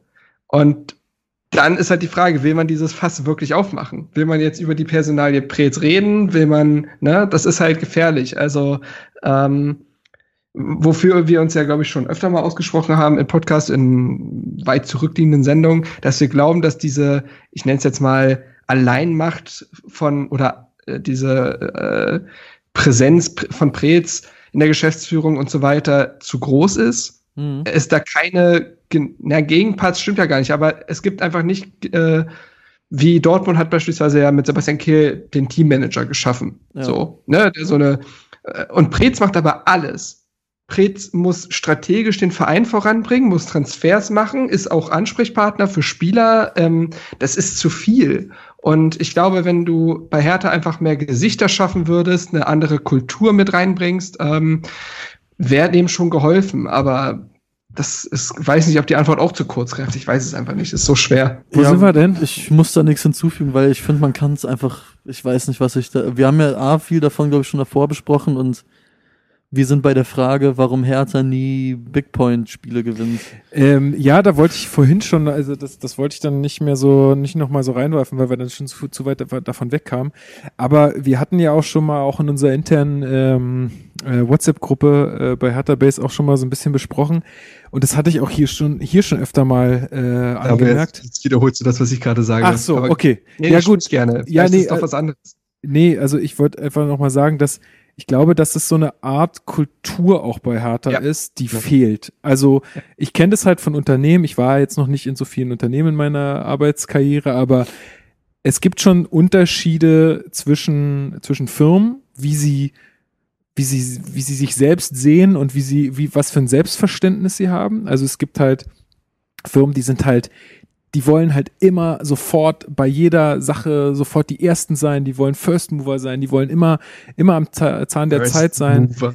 Ja, die sind, die sind halt einfach geil auf, auf Erfolg, auf äh, weiter, auf Wachstum und es gibt halt eher Firmen, die, die sagen, ist alles gut, wie es ist. Ja. Jetzt machen wir mal hier so weiter, wie wir, wie wir, wir, wir haben schon Ambitionen, aber die sind immer realistisch und das passt schon alles so. Und ich habe so ein bisschen äh, das Gefühl, dass Hertha eher so Zweiteres ist. Also, dass, dass, dass da einfach so eine gewisse Geilheit fehlt und dass Ja. da auch Personen im Verein fehlen, die diese Geilheit irgendwie personifizieren. Ähm, ja. Gut. Jo. Habt Also, ihr ja. anscheinend schon gesagt. Ja, eine Kulturfrage. Und das Problem ist, äh, die lässt sich nun wirklich nicht einfach beantworten. Also, ja, ist nee. tough, ja. Ist Äh, schwierig. wenn es da das äh, Erfolgsrezept gäbe, würden alle Vereine danach handeln. Ne? Das Gen- ist halt. genau, es ist, es ist halt so eine Frage, die man sich ja auch nicht nur bei Hertha stellt. Wir sind ja nicht der einzige Club, der regelmäßig mal enttäuscht. Deswegen, es ist so eine, das ist so eine, Bei Hertha kommt nur, finde ich, erschwerend hinzu. Das hatte ich auch, glaube ich, nach dem Unionsspiel, äh, da war ich in einer sehr großen Fan-Existenzkrise. ähm, habe mich sehr mit meiner Beziehung mit Hertha auseinandergesetzt. Ich glaube, was bei Hertha halt fehlt, sind die früheren Erfolge. Und ich spreche Ja, jetzt eben nicht von voll. 1930 Meister, sondern, äh, guck mal, wir lachen zwar über Stuttgart oder Hamburg, aber die haben wenigstens ihre Titel. ja. Bremen hat absolut. das letzte Mal 2004 den Meistertitel geholt. Double Wolfsburg sogar, hat einen Titel ja. geholt. Dann, dann erträgst du auch sehr viel, weil du davon zehrst. Aber das hat Hertha nicht. Nö. Und das macht es nochmal so viel schlimmer. Hertha ist eher der Club, der, wann war es, 2-8, 2-9 in Karlsruhe Ja, wir hatten 0-0 unsere spielen Chance muss für die Champions League lassen. und dann 4-0 verliert und dann doch Europa League spielt. Ja, das Ja. fasst Hertha komplett zusammen, glaube ich. Genau. Und das ist halt, ja, und das ist, Hertha hatte diese Chance, diese Erinnerung zu schaffen, von der alle zehren können und die alle eint, aber nö. Deswegen, äh, das macht es halt nochmal komplizierter, weil so erträgt man eigentlich dann, also so ertragen, erträgt man als Fan vielleicht recht viel, aber so, ja, Ja, gibt man als Hertha-Fans irgendwie gar nichts. sehe ich, ja. Na gut, dann hast du die nächste. Soll ich vorlesen weiter oder? Mach mal, mach mal. Mach mal. Gut, Tore Hagemann schreibt, Hertha hat, in Klammern gefühlt, den besten Kader seit Jahren. Warum droht schon wieder eine Saison im absoluten Niemandsland der Tabelle, wobei auch das Thema Abschließkampf für mich noch nicht vollständig vom Tisch ist, in Klammern Stichwort Restprogramm. Äh, zum Restprogramm kann äh, ich gerne sagen, dass Hertha noch, ich habe den letztens auch gepostet und äh, mit Tränen in den Augen. Also, ähm, warte, ich muss ihn mal kurz hier aufrufen. Ja, das ist so, ja. Mhm. So, da. Also, Hertha spielt jetzt noch gegen Leipzig, dann gegen Augsburg, dann gegen Dortmund, Frankfurt, Freiburg, Leverkusen und Gladbach.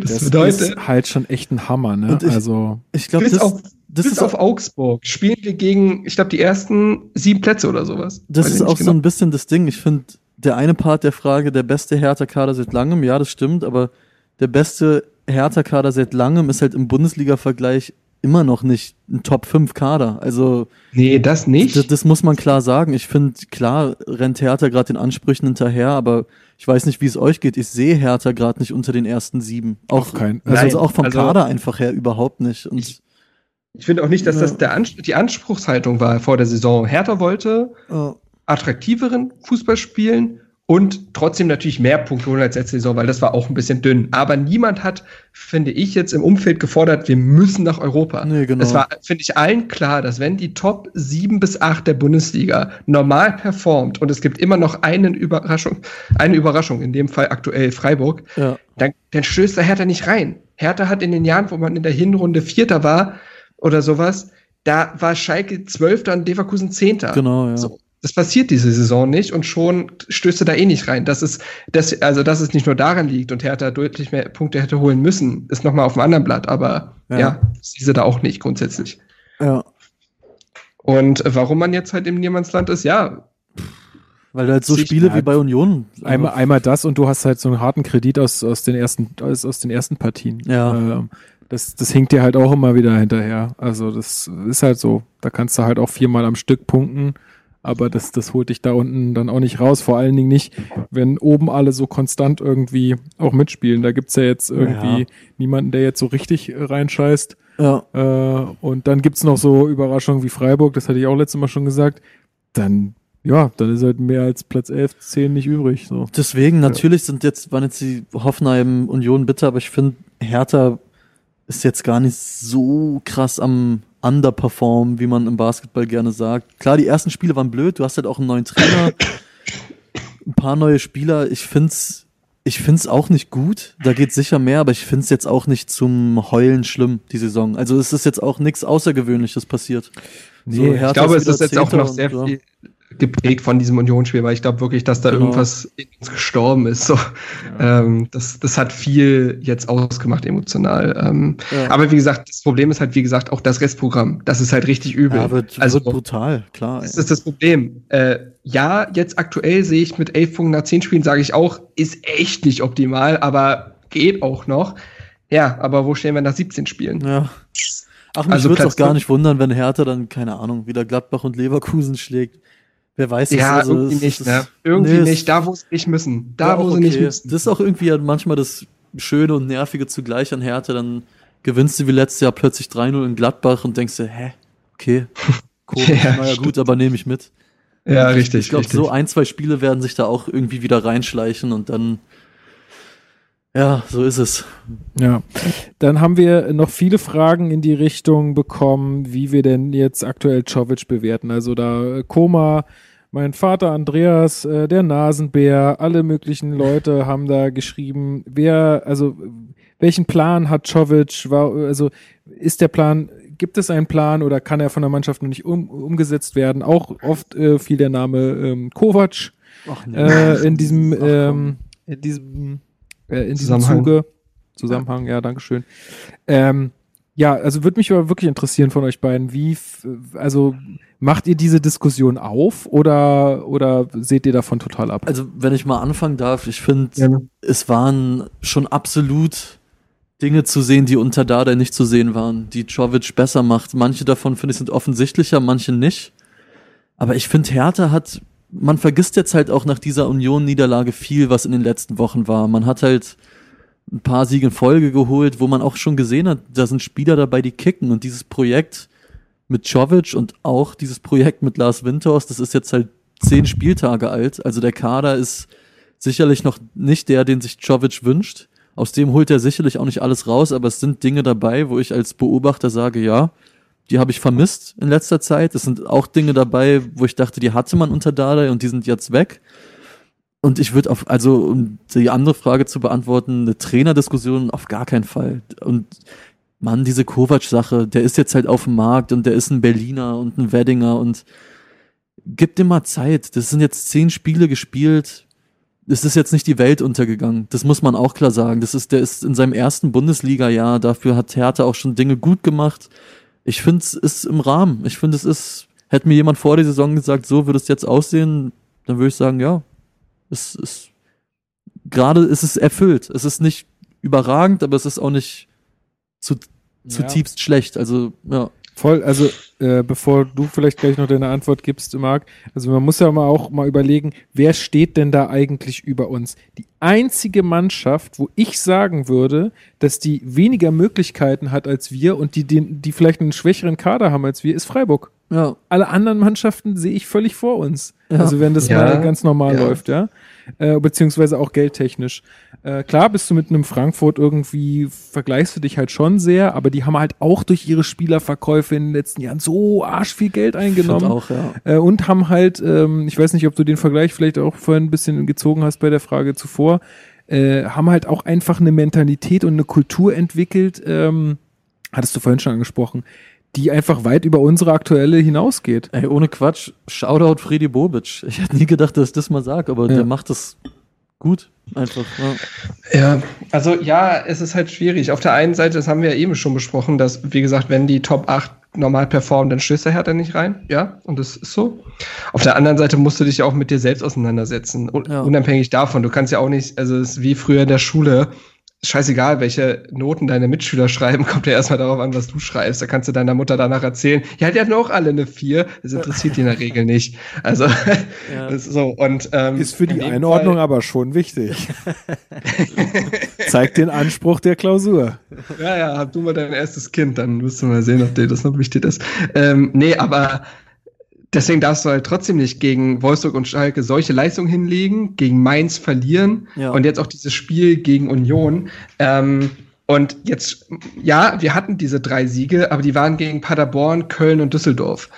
So, also ne, äh, das darf man, das darf man nicht unter, aber auch wirklich nicht überbewerten. Ähm, das waren eigentlich Pflichtsiege, die natürlich wichtig waren, weil du aus einer punktetechnisch ganz dünnen Phase kamst. Ähm, aber gegen Paderborn hattest du mehr Glück als Verstand. Gegen Köln sicherlich zum Ende hin sehr viel richtig gemacht, aber auch da mit äh, hättest du eigentlich dir das 1 fangen müssen und dann äh, kam ja auch noch die, die rote Karte so. Und gegen Düsseldorf, finde ich, haben wir bislang das einzige mhm. richtig gute Spiel gemacht, ohne ein Aber. Ja, genau. So. Da gehe ich mit. Und das ist bei zehn Spielen dünn. So, das ist bei zehn Spielen dünn. Ja, und ähm, zumal man auch sagen muss, dass Düsseldorf ja? jetzt nicht der, genau. der ja, Gegner genau. ist, wo man sagt, wow, also Hertha, was ihr da geschafft habt. Richtig, richtig. So, und, ähm, und was soll ich sagen? Äh, ja, jetzt habe ich den Faden aber, verloren. Aber ich kann ja mal da, dazu eine Frage stellen. Ja. ja, klar, das eine Spiel aus zehn Spielen, das äh, ist sicherlich dünn. Aber also habt ihr es jetzt großartig anders erwartet unter Czovic? Habt ihr, also ich kann für mein Teil sagen, ich nicht. Ich war sehr gespannt und ich war für mich auch sicher, das wird dauern. Und zehn Spiele sind halt eine kurze Zeit, finde ich. Man, also ich hab weiß nicht, könnt ihr mal sagen, ich habe nicht also ich, was ich, was ich auch so ein bisschen aus den, aus den Fragen bei Twitter auch so ein bisschen rauslese, ist, dass halt irgendwie viele Leute jetzt, wahrscheinlich natürlich auch mit den Eindrücken vom Derby, aber dass da halt so wenig, also einmal ist, glaube ich, ein großer Kritikpunkt diese, diese Stabilität, die du hinten mal hattest, ja. ist irgendwie weg. Auf jeden das Fall, das ist ein großer viele. Punkt, ja. ja. Auf der anderen Seite muss, muss natürlich auch dazu gesagt werden, dass klar, wenn du offensiver spielen willst, gibst du natürlich hinten auch was auf. Das ist nun mal so. Das ist äh, schwierig. Also da brauchst du wirklich schon richtig hartes Spieler, Spielermaterial, um da eine, eine, eine genau, sehr, sehr halt gute, Leipzig, so. ja, sehr gute Balance zu finden. Und äh, da, ich glaube, da ist Hertha noch so auf, auf der Suche, weil, ich, also ich habe jetzt schon in den vergangenen Spielen schon viel sehr, sehr gute offensive Ansätze gesehen, auch wenn die immer noch nicht ganz zum Erfolg führen oder so oft wie sie sollten aber hab halt auch sehr viele schlampige und schlimme Abwehraktionen gesehen. Ähm, genau. Ich will's auch, ja, ja. ich will es auch gar nicht zu negativ reden. Ich wollte nur mal rein faktisch sagen, mhm. was man bei zehn Spielen bislang für eine Bilanz hat. So und ähm, das, das ich, was ich nämlich auch sehe, wie Luis ist, wir reden halt, wenn, wenn das, äh, das ist ein Projekt, das ist nicht auf zehn Spieltage ausgelegt, sondern halt auf ein bisschen mehr. Und wenn wir auch diese Mentalitätsfrage stellen, kann ein neuer Trainer äh, eine viereinhalb Jahre alte Mentalität aufbrechen. So, ich will das jetzt gar nicht niemand wenn er aus derselben Suppe kommt. Das hat man genau, ja auch schon ganz so, oft gesagt. Halt, ne, genau, das ist so wichtig. Also das ist, auch das ist halt zu kurz gedacht, dass äh, nur weil da ein neues Gesicht ist, ja. was auch eben nicht mit einem Erfolgserlebnis die Saison gestartet ist, sondern mit äh, vier sieglosen Spielen und drei Niederlagen äh, in, in dieser Serie, äh, so, also sich auch nicht leicht, also da musste man sich ja erstmal rausarbeiten. Äh, wie gesagt, ich glaube, also was halt in diese ganzen, dieses ganze Narrativ halt nicht reinpasst, ist jetzt halt dieses Spiel gegen Union. Weil du ja, kannst auch noch genau. das 1 zu 1 gegen Bremen und das 2 zu 3 gegen Hoffenheim kannst du auch noch gut verkaufen, weil da viel gestimmt hat und auch das Spielglück vielleicht nicht ganz da war. Und es waren auch jetzt Gegner, die auf einem sehr gleichen Level sind und Hoffenheim auch noch eine Mannschaft, die vorher auch dreimal gewonnen hat. Ja. Das einzige Spiel, was jetzt eben nicht reinpasst und was eben nochmal diesen emotionalen Derby-Faktor hat, ist halt Union. Das kannst du nicht verkaufen. In keine ja. Richtung. Da hat halt genau. nichts gestimmt. Und das war so ein, das war so ein Rückfall in Dardai-Zeiten, dieses apathische, dieses irgendwie geht uns dieses Spiel nichts an. Und ja. ähm, jetzt muss halt eine Reaktion folgen. Ich glaube, einerseits ist es sind, sind die Fragen negativ geprägt aufgrund dieses Spiels, aber auch, wie gesagt, aufgrund des restlichen Hinrundenprogramms, was einfach keinen Mut macht. Ja. Danach werden wir alle schlauer sein und vielleicht holen mhm. wir da eine Punkteanzahl, wo alle am Ende sagen, hey, der Czovic, ja, naja, genau. gut, dann schauen genau. wir mal. Aber jetzt ist es gerade eher die Angst, die da natürlich ja. mitschwirrt. Und ich kann das auch verstehen. So, wenn ich auf die Klar. Gegner ganz nüchtern gucke, sage ich bei kaum einem, yo, gewinnen wir. Jetzt kommt RB Leipzig, Aber die das- Mainz acht Dinger So, und das ist halt, so. und deswegen ist, ich verstehe diese, dieses emotionale Fanherz, was gerade sehr so mit sich hadert und denkt, ah, ist das gerade alles so richtig und ich weiß nicht und Union, ach nee, und, äh, und auf der anderen Seite muss man es eben doch losgelöst davon sehen, nüchtern sehen und sagen, Jovic wurde nicht für zehn Spiele geholt, Jovic ist auch noch ein Trainer, der dazulernen muss. Wir haben alle damals nach der äh, nach der äh, ersten Spielzeit unter Dardai, wo er interimsweise eingestiegen ist, weiß ich noch, an, haben noch alle gesagt, der sollte nicht die nächste Saison leiten dürfen. Das war super als äh, Feuerwehrmann, aber den sehe ich jetzt nicht da eine Ära prägen. ja. Wir wissen alle, was passiert ist. Also, und Hertha ist weiterhin, auch trotz Windhorst-Millionen und sonst was, Hertha ist nicht der Verein, der einen Ten Hag bekommt. Genau. So. Das bedeutet, Hertha hat nicht das Standing, um sonst wen zu bekommen. Und vielleicht sind wir da wie Mainz und so weiter da einfach angehalten, auch nicht nur Spielern Zeit zur Entwicklung zu geben, sondern auch eben Trainern. Und äh, das, das wird Rückschläge und das wird Ernüchterung mit, äh, mit sich bringen. Ich bin ja genauso ernüchtert wie alle anderen. Aber was bringt es denn jetzt, äh, kopflos zu agieren, äh, den Kopf von Czovic zu fordern? Äh, ja, was kommt denn dann? Und äh, zu dieser äh, Kovac-Sache ganz kurz. Also hat, hat, haben die Leute nicht gesehen, was in Frankfurt passiert ist? Natürlich ist da sehr viel positiv gelaufen, aber der hat jetzt nicht gerade ein offensives Feuerwerk abgefeuert. Ja, und gegen genau. Bayern und mit dem, mit dem Spielermaterial, wie er es bei Bayern hat, hat er es auch nicht besser hinbekommen. Also wo ist jetzt die Verbesserung? Da holt man sich also den nächsten Dardai. Vielleicht etwas besser taktisch. Ja, bin ich komplett bei dir. Äh, so, hä? Komplett. Äh, das ist halt auch sehr, wie du sagst, sehr viel Pathos, sehr viel, er ist Berliner Junge und so, aber ist Schovic ja auch. Ja, also voll. man hat, oft findet man ja auch einfach nur das geil, was man nicht haben kann. genau, Und ganz genau. äh, dementsprechend einfach mal locker durch die Hose atmen. Ich war, ich war am Boden zerstört nach dem Unionsspiel. Ich habe sehr an vielen Dingen gezweifelt, aber jetzt mit einigen Tagen danach, ja, alle mal durchatmen. Ähm, Stelle ich noch zwei Fragen, die so ein bisschen so in Jovic-Richtung gehen.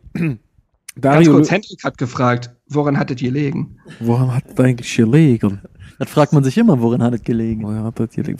Das Woran hattet denn eigentlich Das gelegen? war, glaube ich, so ein, so ein Promispiel irgendwie Ja. auf St. Pauli, glaube ich, oder so. ja, ja, Und da war dann so ein Genau, Field-Interview, wo das einfach. Woran hat da gelegen? hat er das halt so gestellt. Hm, Ja. Ähm, Dario Löwe fragt nämlich, schafft es die Mannschaft nicht, Jovic Ide Ideen umzusetzen oder sind keine Ideen vorhanden? Und Lennart fragt, mir fehlt irgendwie das taktische Konzept. Es sieht in vielen Spielen oft eher nach Zufall aus, als wirklich geplante Spielzüge, beziehungsweise man überlässt dem Gegner das Spiel und reagiert nur, was oftmals in einem Rückstand endet, dem man dann hinterher rennt. Seht ihr das auch so? Nee. Also, Also also das- das nicht. Die Wenn man Rückstände sich sind die ja nun Anfangs Fakt. Oh, jetzt reden wir alle gleichzeitig. Ich klinge mich aus. äh, Die Rückstände sind Fakt. Ja, absolut. Wow. Aber also ich finde nicht. Ich finde nicht, dass Hertha das taktische Konzept fehlt. Ich finde, es ist schon zu erkennen, was Jovic machen lassen will. Es klappt halt einfach manchmal nicht. Und ich, ich finde, nochmal, ich finde zehn Spiele, das ist natürlich ein bisschen was, das ist immer schon ein Drittel fast von der Saison. Aber ich finde, es waren absolut Dinge da, wo man erkennen kann, wo es hingehen soll und wo auch Dinge geklappt haben. Und nee, ich finde nicht, dass eine Spielidee fehlt. Das Gefühl habe ich nicht. Das Gefühl hatte ich bei dem Unionsspiel absolut, aber losgelöst davon kann ich das, Ähm. glaube ich, ganz kurz beantworten. Habe ich nicht das Gefühl, dass das ein Trainer ist, der keinen Plan hat, was er machen will. Nee. Ich glaube, Nee, dass also es da find, auch äh, oft an, so. an Einzelleistungen hängt. Also, dass halt zum Beispiel ein. Grujic aktuell nicht Ja. auf, auf seinem, also dass er einfach, ich weiß nicht, ob er nicht spielen, ob, ob er nicht motiviert genug ist, was auch immer mit ihm los ist, aber er ist halt einfach gerade nicht ähm, in, in Form. Ähm, und wenn du, wenn solche Schlüsselspieler dann halt auch nicht funktionieren, dann wird's halt auch schwer für so einen Trainer, dann kann der ja noch so viel erzählen, Ja. äh, dann wird's halt einfach bitter. Genau, das ist für mich nämlich ein großer Punkt, was ein Trainer beeinflussen kann und was nicht. Und ein Trainer kann nicht beeinflussen, dass äh, individuelle Fehler passieren, wie Herthas ja auch teilweise groteske Eigentore oder Elfmeter-Szenen. Ja, Äh, Dafür kann Czovic per, per Fakt nix. Und Czovic kann auch nichts dafür, dass Hertha in vielen Spielen sehr gut beginnt, aber die Tore nicht macht. Ja. So, und dann, klar, dann ist immer die Frage, warum verliert die Mannschaft immer so krass den Faden nach so den 15 Minuten, wenn sie eben das Tor nicht macht? Da hat man immer das Gefühl wie, hä, das stand jetzt aber anders im Drehbuch, was machen wir denn jetzt? Äh, äh, so, das geht natürlich nicht, aber wenn Hertha jetzt endlich mal auch, also wenn so ein Spielverlauf mal auch in Richtung Hertha kippen würde und man macht eben, man belohnt sich in seinen starken Phasen, dann, ne, dann ist das auch vielleicht ein anderes Spiel. Man hat es gegen Düsseldorf gesehen, finde ich. Also da lag man zwar auch zurück, aber äh, ansonsten lief halt viel dann auch zusammen, weil man hat dann ja die Tore gemacht und hat zur Halbzeit dann doch 2-1 geführt und wie selbstverständlich die Mannschaft dann im zweiten Durchgang agiert hat. Ja. Oder auch gegen Köln, als das dann erstmal man geführt hatte, da sieht man ja, was die Mannschaft dann leisten kann. Aber wenn ständig Elfmeter verursacht werden, man ständig in Rückstand gerät ähm, und die Chancen nicht genutzt werden, ja. dann wird's halt schwierig. Also Jovic kann die Bälle nicht selber reinmachen. Und ich glaube, was auch mal ganz wichtig ist, um nochmal was Generelles so zu diesem Trainerding zu sagen, man hat ja immer an seinen eigenen Club logischerweise die größten Erwartungen, aber auch da nochmal, Hertha ist ja nicht der einzige Verein, bei dem gerade nicht alles läuft. Schau die, schau die Bayer Leverkusen an, die auch kranke Formschwankungen drin haben, wo du dir auch fragst, mit so einem Kader, wie kann das ja. sein? Ist Peter Bosch jetzt ein schlechter Trainer? Finde ich nicht. Ist Lucien Favre ein schlechter Trainer, weil Dortmund auch manchmal kopflos spielt? Finde ich auch nicht. Es ist halt, Hertha ist kein Einzelfenomen. Also wir sind nicht der erste Club, der nach einem Trainerwechsel mal hier und da Probleme hat. So. Das, und da spielt vielleicht auch so ein bisschen die nächste Frage von Ente des Todes äh, rein. Ich bin's. Ähm, äh, hat, uns, hat unser Kader das Problem, zu wenige Lautsprecher und Typen zu haben? Spontan fallen mir nur Selke und Wedert ein, die mal für, äh, für die Moral der Mannschaft appellieren können. Oh, ich glaube, Rune Jahrstein ist schon einer, der auch intern viel erzählt. Ich glaube, Niklas Stark mittlerweile auch. Ich Boyata weiß ich Boy nicht, weil er Neuzugang ist, aber. Aber ich weiß, also ich kann verstehen, worauf die Frage abzielt. Ich Wolf, glaube nämlich, dass, äh, dass einfach, dass da es muss halt auch, es, es darf halt nicht alles irgendwie auf den Trainer abgewälzt werden. Ne? Also ja, die, irgendwo muss die Mannschaft auch selbst was tun. Äh, aber hat RB Leipzig Lautsprecher? Mhm. Das kann ich Das wirkt doch auch ein Profi glatter als der andere. So, also ich finde, ah, ich weiß, ich mag so Lautsprecherdiskussionen irgendwie nee. nicht. Also ich weiß, worauf er hinaus will, aber ja, wenn es läuft, da sagt da auch keiner. Also das ist immer eine, das ist immer ein Argument, was du anbringst, wenn es nicht läuft. Und ansonsten juckt es keinen, ob es irgendwelche Lautsprecher gibt. Vielleicht haben ja. sie aber auch andere Mannschaften nötiger als die anderen so. Also. Aber findet ihr, also ich finde, Hertha hat schon so vier, fünf Spieler, wo ich schon das Gefühl habe, das sind gestandene Profis, die haben ihr Standing. Kalu, Ibisevic, Jahrstein, Schellbrett, auch dazu. Oh, Niklas ja. Stark mittlerweile, glaube ich, teamintern auch. Der ist nicht umsonst manchmal Kapitän. Oder ist er gerade Kapitän? Ja, ja, Vizekapitän. Ja, genau, ja. Also ich glaube, wenn, wenn du mit so fünf Spielern, wenn fünf davon elf in deiner, also wenn von elf Spielern fünf solche in deiner Startelf stehen, hast du, glaube ich, kein Typenproblem. Zumal Hertha ja, aber man auch sagen muss, auch wenn jetzt noch nicht so viele Eigengewächse gespielt haben, Hertha spielt auch durchaus mit jungen Spielern. Also ja, klar, das kommt ja dann auch erst mit der Zeit. Ein Mittelstädt oder ein Klünter, Grujic, Studer, die sind alle noch nicht so schrecklich alt. Ja. So. Und äh, das kommt halt immer noch dazu. Also äh, klar gibt's diese Matthias Delicts, die mit 18 Jahren irgendwie Kapitän von Ajax sind, aber die gibt's halt auch nicht immer. Ja. Und äh, das ist äh, dementsprechend muss man auch immer da die Altersstruktur immer so ein bisschen im Kopf behalten.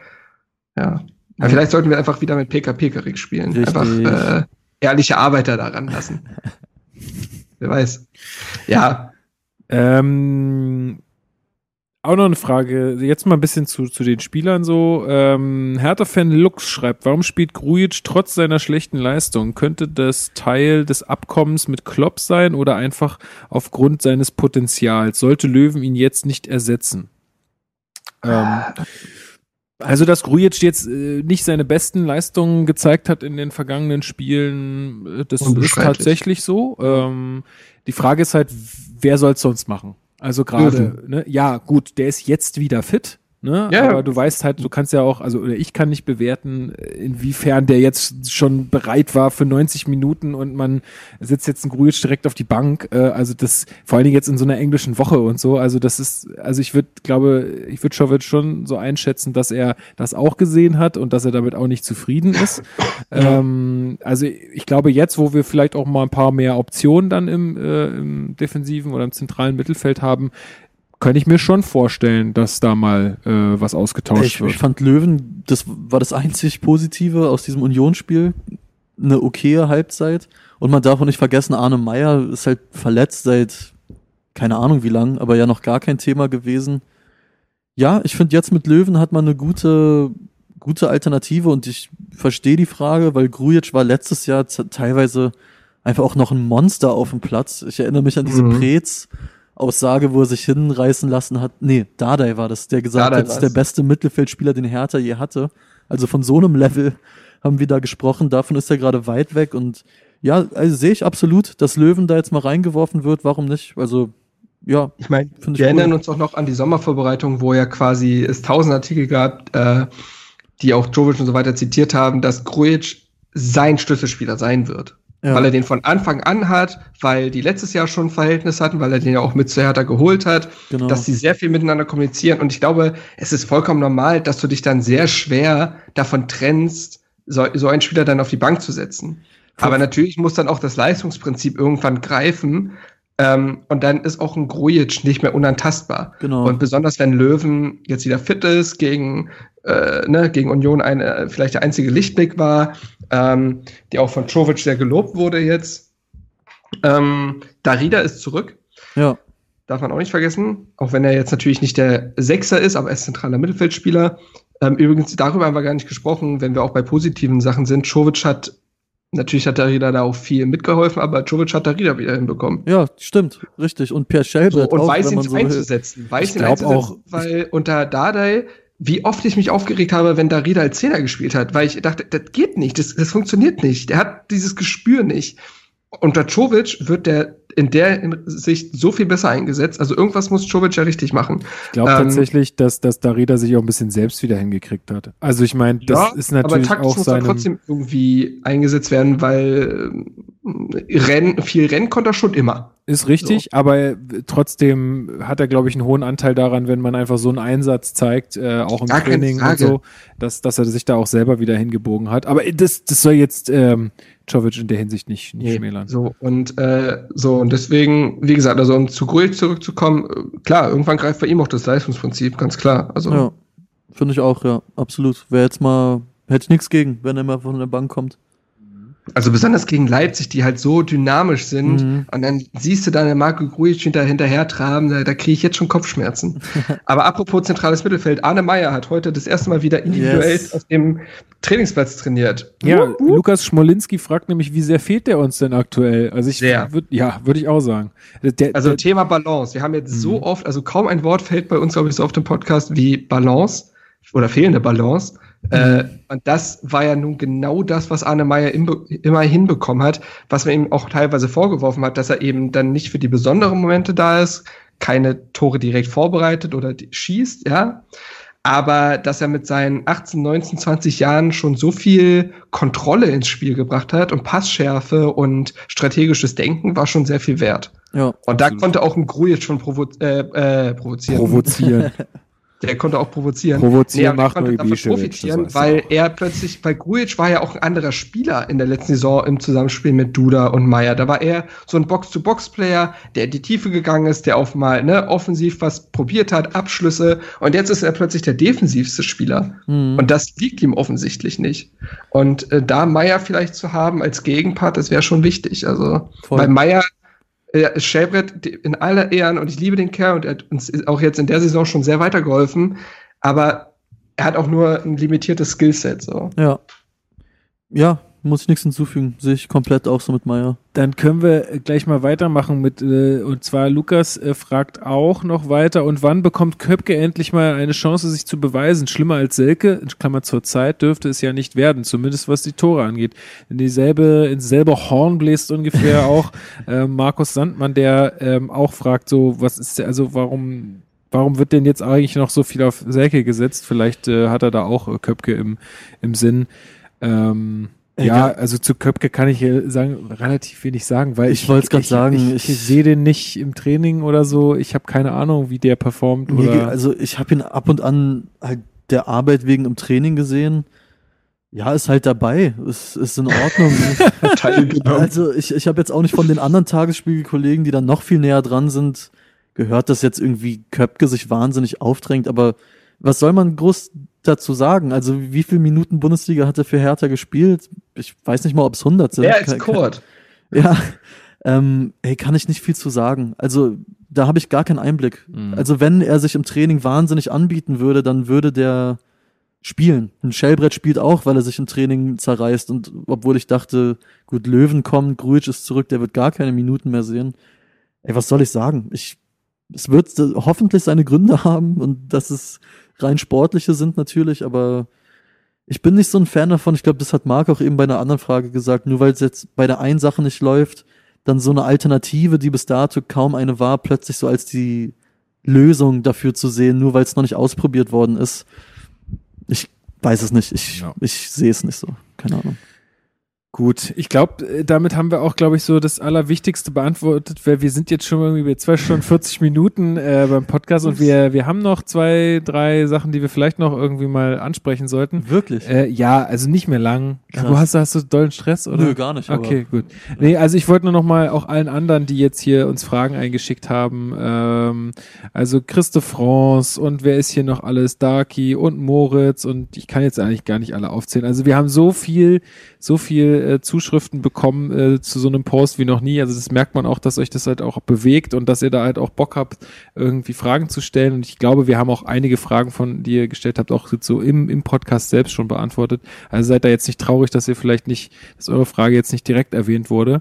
Aber ähm, ich würde gerne noch zu unseren Kategorien kommen. Oh, okay. Ähm, Da werde ich jetzt Freestyle. Luis, Luis guckt gerade so, fuck, nichts vorbereitet, so wie Keine scheiße Hausaufgaben französische Hausaufgaben nicht gemacht. abschreiben, Jungs. ähm, vielleicht können, können Marco und ich ja einfach kurz anfangen und Ja, dann hast du vielleicht noch kurz Zeit, dir was zu überlegen. Und ähm, dann äh, würde ich mal zu unserer ersten Kategorie kommen, Fußballgott. Und nun, Männer, beschwören wir den Fußballgott.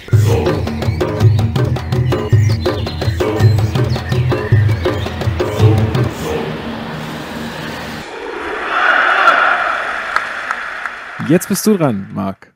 Welchen hast du dir ausgesucht? Wer ist dein Fußballgott in diesen zwei Spielen? Ja, ist schwierig, ne? Weil das eine Spiel gibt viel her, das andere wenig, aber tatsächlich ist es für mich Dodi Luke Bacchio, weil äh, gegen Dresden ein sehr gutes Spiel gemacht, getroffen und gegen Union, wie gesagt, offensiv noch die vorzeigbar, vorzeigbarsten Szenen gehabt. Ich habe einfach das Gefühl, der Junge ist jetzt angekommen. Also sicherlich klappt noch nicht alles, aber wir reden, wie gesagt, von einem 22-Jährigen und das finde ich in Ordnung und äh, ich, ja, wie gesagt, ich finde, er ist jetzt deutlich angekommen, äh, jederzeit ein Kandidat für die Startelf, muss nicht mehr groß aufgebaut werden und ähm, ist für mich jetzt absoluter Faktor geworden. Also er hat es ja auch in den Wochen zuvor gezeigt gegen Bremen und Hoffenheim und so weiter und äh, hat seine Leistung, finde ich, relativ stabil gehalten. Wie gesagt, gegen Union hat es für kaum einen Herr Thaner so richtig gestimmt, aber da war er zumindest irgendwo noch präsent und er wirkt so, als ob er auch Verantwortung übernehmen will auf dem Feld und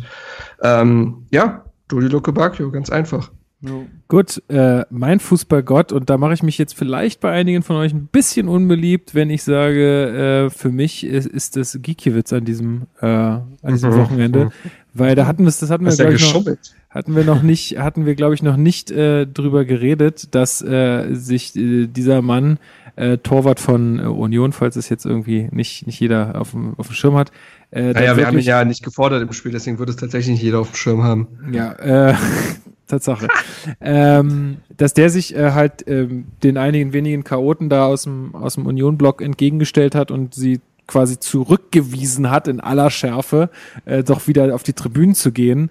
Äh, und ich finde, das ist schon, also weil wir es ja auch gesagt haben, sich solchen Leuten entgegenzustellen, ist, glaube ich, keine, also ich meine, klar, der Typ hatte voll Adrenalin, Ja. ist jetzt wahrscheinlich auch kein Kind von Traurigkeit, der hat schon Seine auch Frau bezeichnet ihn danach als Vollidioten. ja gut, hätte, so gut. hätte ich anstatt seiner Frau auch getan, ja. Also du weißt ja halt, du kannst ja nie voraussehen, wie, wie solche Leute dann da reagieren. Aber ich glaube, dass solche Menschen halt auch, das sind die einzigen Leute, vor denen die Respekt haben am Ende irgendwie, ne? Also, weil wenn die so jemandem was auf die Mütze geben, dann gibt's, glaube ich, äh, in der Szene schon Ja, äh. Ärger für die. Und insofern, äh, das hat er sich wahrscheinlich in dem Moment jetzt nicht unbedingt gedacht, aber ich fand's toll, dass er sich da einfach äh, entgegengestellt hat und die hat echt so ein bisschen lächerlich aussehen lassen Ja, auch. voll. Also. Ja, cool. Äh, Sehe ich. Guter, guter Pick. Ich nehme Jordan Torunariga tatsächlich, weil, Tatsächlich, ja weil er mir einfach einen Moment oder uns, glaube ich, allen irgendwie einen Moment Punkt, ja. beschert hat, den man einfach nicht so schnell vergisst. Es war einfach geil, Mann. Wie das Stadion explodiert ist. So, das war, das war geil. Und ich habe auch überlegt, nämlich Thomas Kraft, aber dass ein Keeper eine Elfmeter hält im Elfmeterschießen ist immer noch wahrscheinlicher, als dass ein Innenverteidiger mit seinem wachen Fuß mit Ja. 300 kmh in der 122. so ein Tor schießt. Das Ja. war ein geiler Moment, ja. Ja, voll. Gut, dann äh, haben wir noch Abseits. Abseits beschäftigt sich ja immer mit Themen, die abseits von Hertha passieren. Ähm, hast, äh, pass auf, ich fange mal an.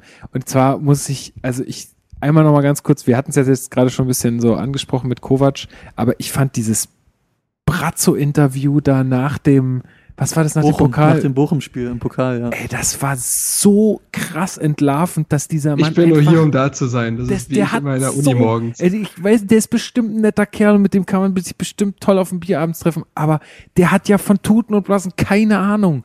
Also wie der öffentlich äh, sich darstellt, ist die absolute Oberkatastrophe, ja. Ja. Und Ja. ich habe ähm, ich habe auch, äh, also als dann äh, als dann irgendwie Kovac dann auch äh, raus war äh, oder sogar noch davor, habe ich auch gesagt, ja, Kovac vielleicht nicht der beste Trainer, aber das war von, ja von Anfang an irgendwie ein Missverständnis. Und man muss ja auch sagen, wie schwer fällt es dir wahrscheinlich auch als noch nicht so krass gestandener Bundesliga-Trainer, ähm, dein, dein, ja, dein Stempel dort aufzudrücken, weil Ja. du halt da solche Alpha-Tiere hast, wie den Rummenig, wie Hönes. Ich will gar nicht wissen, wie oft der sich für irgendwelche Sachen rechtfertigen musste, für Trainingsinhalte, für Aufstellungen, für Kaderzusammenstellung, was auch immer, ähm, wo du natürlich auch von solchen Leuten, was halt deine Bosse sind, äh, Respekt hast und wenn du halt dann einfach nicht so ein Standing wie ein Jupp Heynckes, wie ein Louis van Gaal, sonst irgendwie jemand, äh, wenn du dieses Standing nicht hast, dann wird's halt super schwer und nur diese Typen, die ich gerade aufgezählt habe, die hatten ja wirklich richtig krass Erfolg. Ja. Es sind dann immer die Charaktere, die sich halt gegenüber von einem Hönes und äh, Rummenigge abgrenzen konnten und die denen auch mal Paroli bieten konnten.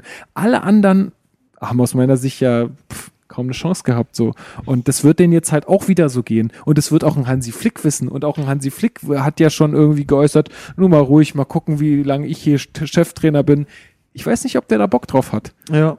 So. Ich glaube tatsächlich, dass Kovac auch nicht nur traurig ist, jetzt weg zu sein. Nee, Ja, glaube ich auch. voll. Der also ich auch, weiß noch, wie er auch. völlig apathisch eigentlich da saß nach der Meisterschaft. Der hat sich nicht gefreut. ja. Das war, glaube ich, nur Last, die da gerade von ihm abgefallen ist und keine Freude, sondern nur Nee, das ist halt, ah, das ist halt Pflichtaufgabe Pflicht. erfüllt. Jetzt, Ja, jetzt habe ich halt erstmal einen. Tag Ruhe. Und äh, ja, übrigens, äh, Brazzo hat jetzt auch heute oder gestern, ich weiß nicht, ich glaube heute hat er gesagt, äh, der wurde nochmal angesprochen dann auf diese ganze Kovac, ne, wie ist das jetzt abgelaufen? Und da hat er wirklich original jetzt. Wir haben uns dann für die Trennung entschieden, äh, einvernehmlich, äh, wir sind zu der einvernehmlichen Entscheidung gekommen. Das ist einfach so eine Lachnummer. Ey, das ist vor allen Dingen auch so geil, die, die Pressemitteilung von ähm, bei der Entlassung von ähm, Äh, ich, von, ich weiß es, äh, hier, Ancelotti? genau, die, genau, die, die Pressemitteilung äh, von äh, zur Entlassung von Ancelotti und von Kovac, die Ja. sind halt in einem in einem Absatz halt eins zu eins derselbe Wortlaut Ja. und bei einem steht Rummenigge hat gesagt und beim anderen steht Brazzo hat gesagt. Ja, genau. Und es ist aber eins zu eins derselbe Wortlaut. Das ist einfach so, also sorry, dass ich das jetzt so sage, so bauernhaft. Also, ey Leute, das müsst Das ist halt einfach kein Verein von Weltformat mehr, ist einfach so. Nee, also nicht mehr von der obersten Spitze. Da Nee. fehlt's an allen Ecken und Enden. Ja. Und äh, wie gesagt, dass, dass, dass äh, Kovac ein Missverständnis war und dass Kovac auch noch nicht so weit war, da ist es sehr unstrittig, aber dass Kovac am Ende auch ein Opfer se seines Umfelds ist, weil ich finde, an, also eine Trainerentlassung ist immer nur ein Symptom. So, da, da krankt es ganz oft an anderen Dingen Mhm. und an anderen Ursachen. Und bei Bayern ist es halt diese völlig kaputte, äh, ego-gesteuerte Vereinsführung, die nicht loslassen kann und auch keine externen Experten zulässt. Es ist ja auch kein Wunder, dass ein Sammer weg ist, dass ein Lahm da nicht anfangen wollte. Ein Philipp Lahm, der loyal wie sonst was war als Spieler, wollte nicht dahin gehen. Max Eberl wollte dort nicht hingehen. Ja. Ja, das sagt ja viel aus. Wenn du, weil die können dann einschätzen, nö, dann bin ich ja nicht mein eigener Chef in dem Fall.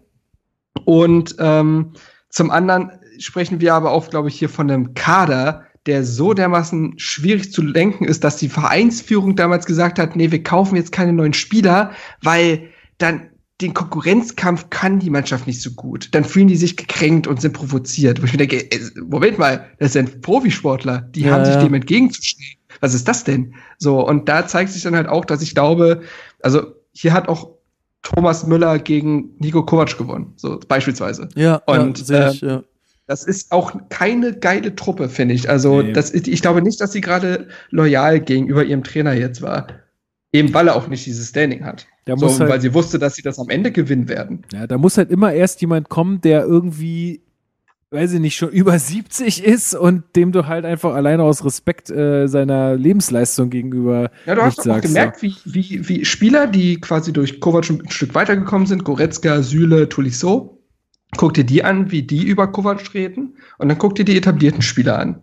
Ja, Mhm. da siehst du ja schon. Also, und das ist halt, wie gesagt, deswegen glaube ich, ist die Kovac-Entlassung auch nur ein Symptom und jetzt nicht die Lösung allen Übels. Also, Nee. Gut, äh, hast du dir schon was überlegt, Luis? Boah, ich, ich habe gerade über viele, oh, viele Themen überlegt. Der Kannst Kader mal, von kannst du auch noch mal deine, Ja, Fußballma richtig. deine Fußballmannschaft anpreisen? Ey, wirklich, Mann. Shoutout, die Spielvereinigung Baerburg. Kommt ran bei Matchbase. Kommt ran ins Poststadion. Oder deinen eigenen Podcast nochmal promoten. Ja, yeah, genau. Äh, die, die blaue Insel heißen wir jetzt erstmal. Wir haben, Ihr habt noch kein Feed, wir, nix. wir haben auch keinen finalen Namen. Wir haben kein Foto. Wir, was- wir haben ich gar auch nichts. über Hip-Hop reden, ne? Ja, ich wollte wer- etwas, wer- was härter und Hip-Hop irgendwie Genau. vereint. Oder auch generell Fußball. Ja, Mhm. keine Ahnung. Wie gesagt, wir haben uns einfach zusammengesetzt, weil wir dachten, wir reden über nichts anderes, dann lass einfach mal aufnehmen und wenn es zehn Leute hören, ist cool, weil wir machen es ja eh. Und dann musst du auch nur irgendwie auf den Aufnahmenknopf drücken, mal gucken, was draus wird. Ich verlinke Also, das mal und dann können die, können die Gerne. und ihr wachst dann einfach so Gerne. organisch. Ach, aber sonst als Thema, ich habe gerade nochmal überlegt, weil ich da vorgestern, was haben wir mit, ja, Montag, äh, ich glaube nach dem Leipzig-Spiel ist ja schon wieder Länderspielpause, glaube ich. Mhm. Ja, diese Nationalmannschaft, und ich kann es auch schnell abhandeln, weil es, glaube ich, gerade auch niemand interessiert. Aber ich hatte, ich war schon mal so Anhänger der Nationalmannschaft, weil ich es geil fand, so geile Truppe, aber irgendwie, obwohl die gerade so viel geile Fußballer hat, ist mir dieses Team so egal wie noch nie. Und das hat gar nicht mal so viel mit der WM zu tun. Aber irgendwie ist das alles so glatt und so langweilig und Mhm. so Brand und Nabri, das ist schon alles ganz geil, aber irgendwie ist auch so egal. Irgendwie Ja. ist es mir so völlig. Ich weiß nicht, ob das so was mit dem egal. Alter zu tun hat, glaube ich aber das, nicht. vielleicht aber glaube das. ich aber nicht. Also ich Ja. wüsste nicht warum. Ich glaube, es hat viel mit der, mit der, mit der Präsentation zu tun, Ja. mit diesem Marketing-Ding, so von wegen Fans sponsert bei Coca-Cola und wir Ja. sind jetzt die Mannschaft und Hashtag, weiß ich nicht, gemeinsam und äh, das machen wir jetzt aber nur in, äh, ne, mit den Konsonanten und Aber, aber das gibt's ja auch schon ein bisschen länger, aber ich habe das. Gefühl, das, das ist so, diese ganzen geilen Fußballer, die irgendwie eigentlich so eine perfekte, geile, glatte Mannschaft bilden können, das ist so, da Ja, interessiere ich mich gar nicht Typen, für. Du hast Das so, keinen Schweinsteiger mehr, Ja. du hast, weißt du, sowas, so ein Poldi, das fehlt dir Ballack. doch. Also, das, ja, es ist so, keine Ahnung, das ist mir gerade eingefallen und zum anderen, was gibt's noch? Äh, ja gut, ich bin großer NBA-Fan natürlich und da gibt's Oh, welches, wer ist es, was ist dein Team? Äh, gut, gerade trage ich einen Memphis Grizzlies Pulli, Ah, ja. die mag ich ganz gerne, aber auch jetzt die, die New York Knicks immer schon. Aber andererseits, was da halt krass ist, da gab es jetzt innerhalb weniger Tage zwei Dopingfälle, wo zwei sehr Stimmt. talentierte Spieler 25 Spiele gesperrt Richtig werden. krass, ja. Die spielen ja 82 Spiele pro Regular Season. Und das gab's auch noch nie. Da bin ich mal sehr gespannt, ob das jetzt entweder die Spitze des Eisbergs ist, weil es gibt viele eben, das ist Leute, auch eine, das ist ja eine Dunkelziffer mit sich her. Genau, es gibt viele Leute, die schon immer gesagt haben, ey, guck dir das in der NBA an, die spielen teilweise 100 Spiele pro Saison und zocken mit 33 noch auf einem Niveau, ob das so Mhm. normal ist. Und da bin ich sehr gespannt, was da jetzt die nächsten Wochen passiert. Ja. Ja. Ja, also da kann ich auch noch mal ganz kurz sagen, ja, die Eagles äh, haben auch äh, gewonnen äh, gegen die Bears. Bist du Ähm, Eagles-Fan? Naja, so, ich, ich, bin, ich bin da noch nicht entschieden. Ja. Ich ich, ich suche noch mein Team, aber dadurch, dass ich das in Philadelphia so geil fand, in der Kneipe mit den Leuten abzuhängen und äh, Ja. das war so, so, so, so ein Moment. Ähm, und die ähm, Patriots haben verloren Ja, gegen, äh, Das ist immer Genau. gut. Gegen die Ravens. gegen die Ravens, ja. Ja. Und die Fantastisch. Broncos haben gewonnen. So. Echt, ja? Die, ich dachte, die sind so, ich verfolge es auch nur am Rande. Ich mag die Saints ganz gern. Aber Ja, Das war so geil, habe ich das hier schon mal im Podcast erzählt. Ähm, da hat der, der Papst Ach so. hat einen Tweet abgesetzt Ah, ja. und hat irgendwas mit Saints, Hashtag Saints geschrieben und dann war da halt dieses Logo von den Saints. Ja, das Hashtag, ist ne? so geil. Ich habe so gefeiert, ey. Hammergeil. So, solche Geschichten schreibt nur Twitter. richtig, Das- nur Twitter. Nö, auch das sind so die Themen, ja, die Cool. mich gerade umtreiben. Was ist, was ist mit dir, Marc? Ähm, es was? gab am letzten Wochenende die Zweitliga-Begegnung zwischen dem VfL Ah, Bochum ja. und dem ersten FC Nürnberg. Oh ja, mega. Äh, FC Nürnberg, irgendwas klingelt da bei mir. Warte. Ja, also ich habe eine besondere Beziehung zum Club. Zum Club. Ja, zum Club. Ach so, äh, wieso? Also, Ja, weil der Club Depp ist, doch. ach so, nee, also, okay, alles klar. Ja. Es ist, finde ich, wie unser, äh, weiß nicht, ob du gemischtes Hack schon mal gehört hast, aber da gibt es ja immer den Running Gag, dass äh, Felix Lobrecht in jeder Folge erwähnen muss, dass er in Marburg Politikwissenschaften studiert hat und dass das die wenigsten wissen. Das ist immer, das zieht sich genauso durch. Ich höre so. den Podcast nicht, aber ich habe es Aber schon oft das gehört, ist- dass das es, ist- äh, Ja. Äh, Shoutouts, ne? Wir machen die jetzt groß über uns. Richtig. genau. Sehr gut. So. Ähm, nee, auf jeden Fall gab es die Partie zwischen Bochum und Nürnberg. Und bei Nürnberg ist aktuell ist ziemlich grotesk, was mit den Torhütern ist. Nämlich sind die etatmäßigen Nummer 1 bis Nummer 4 verletzungsbedingt ausgefallen, sodass die krass. Nummer 5 rein, ran musste. Namentlich Benedikt Willert, 18 Jahre. So. Der stand plötzlich bei einem Zweitligaspiel von Anfang an auf dem Feld.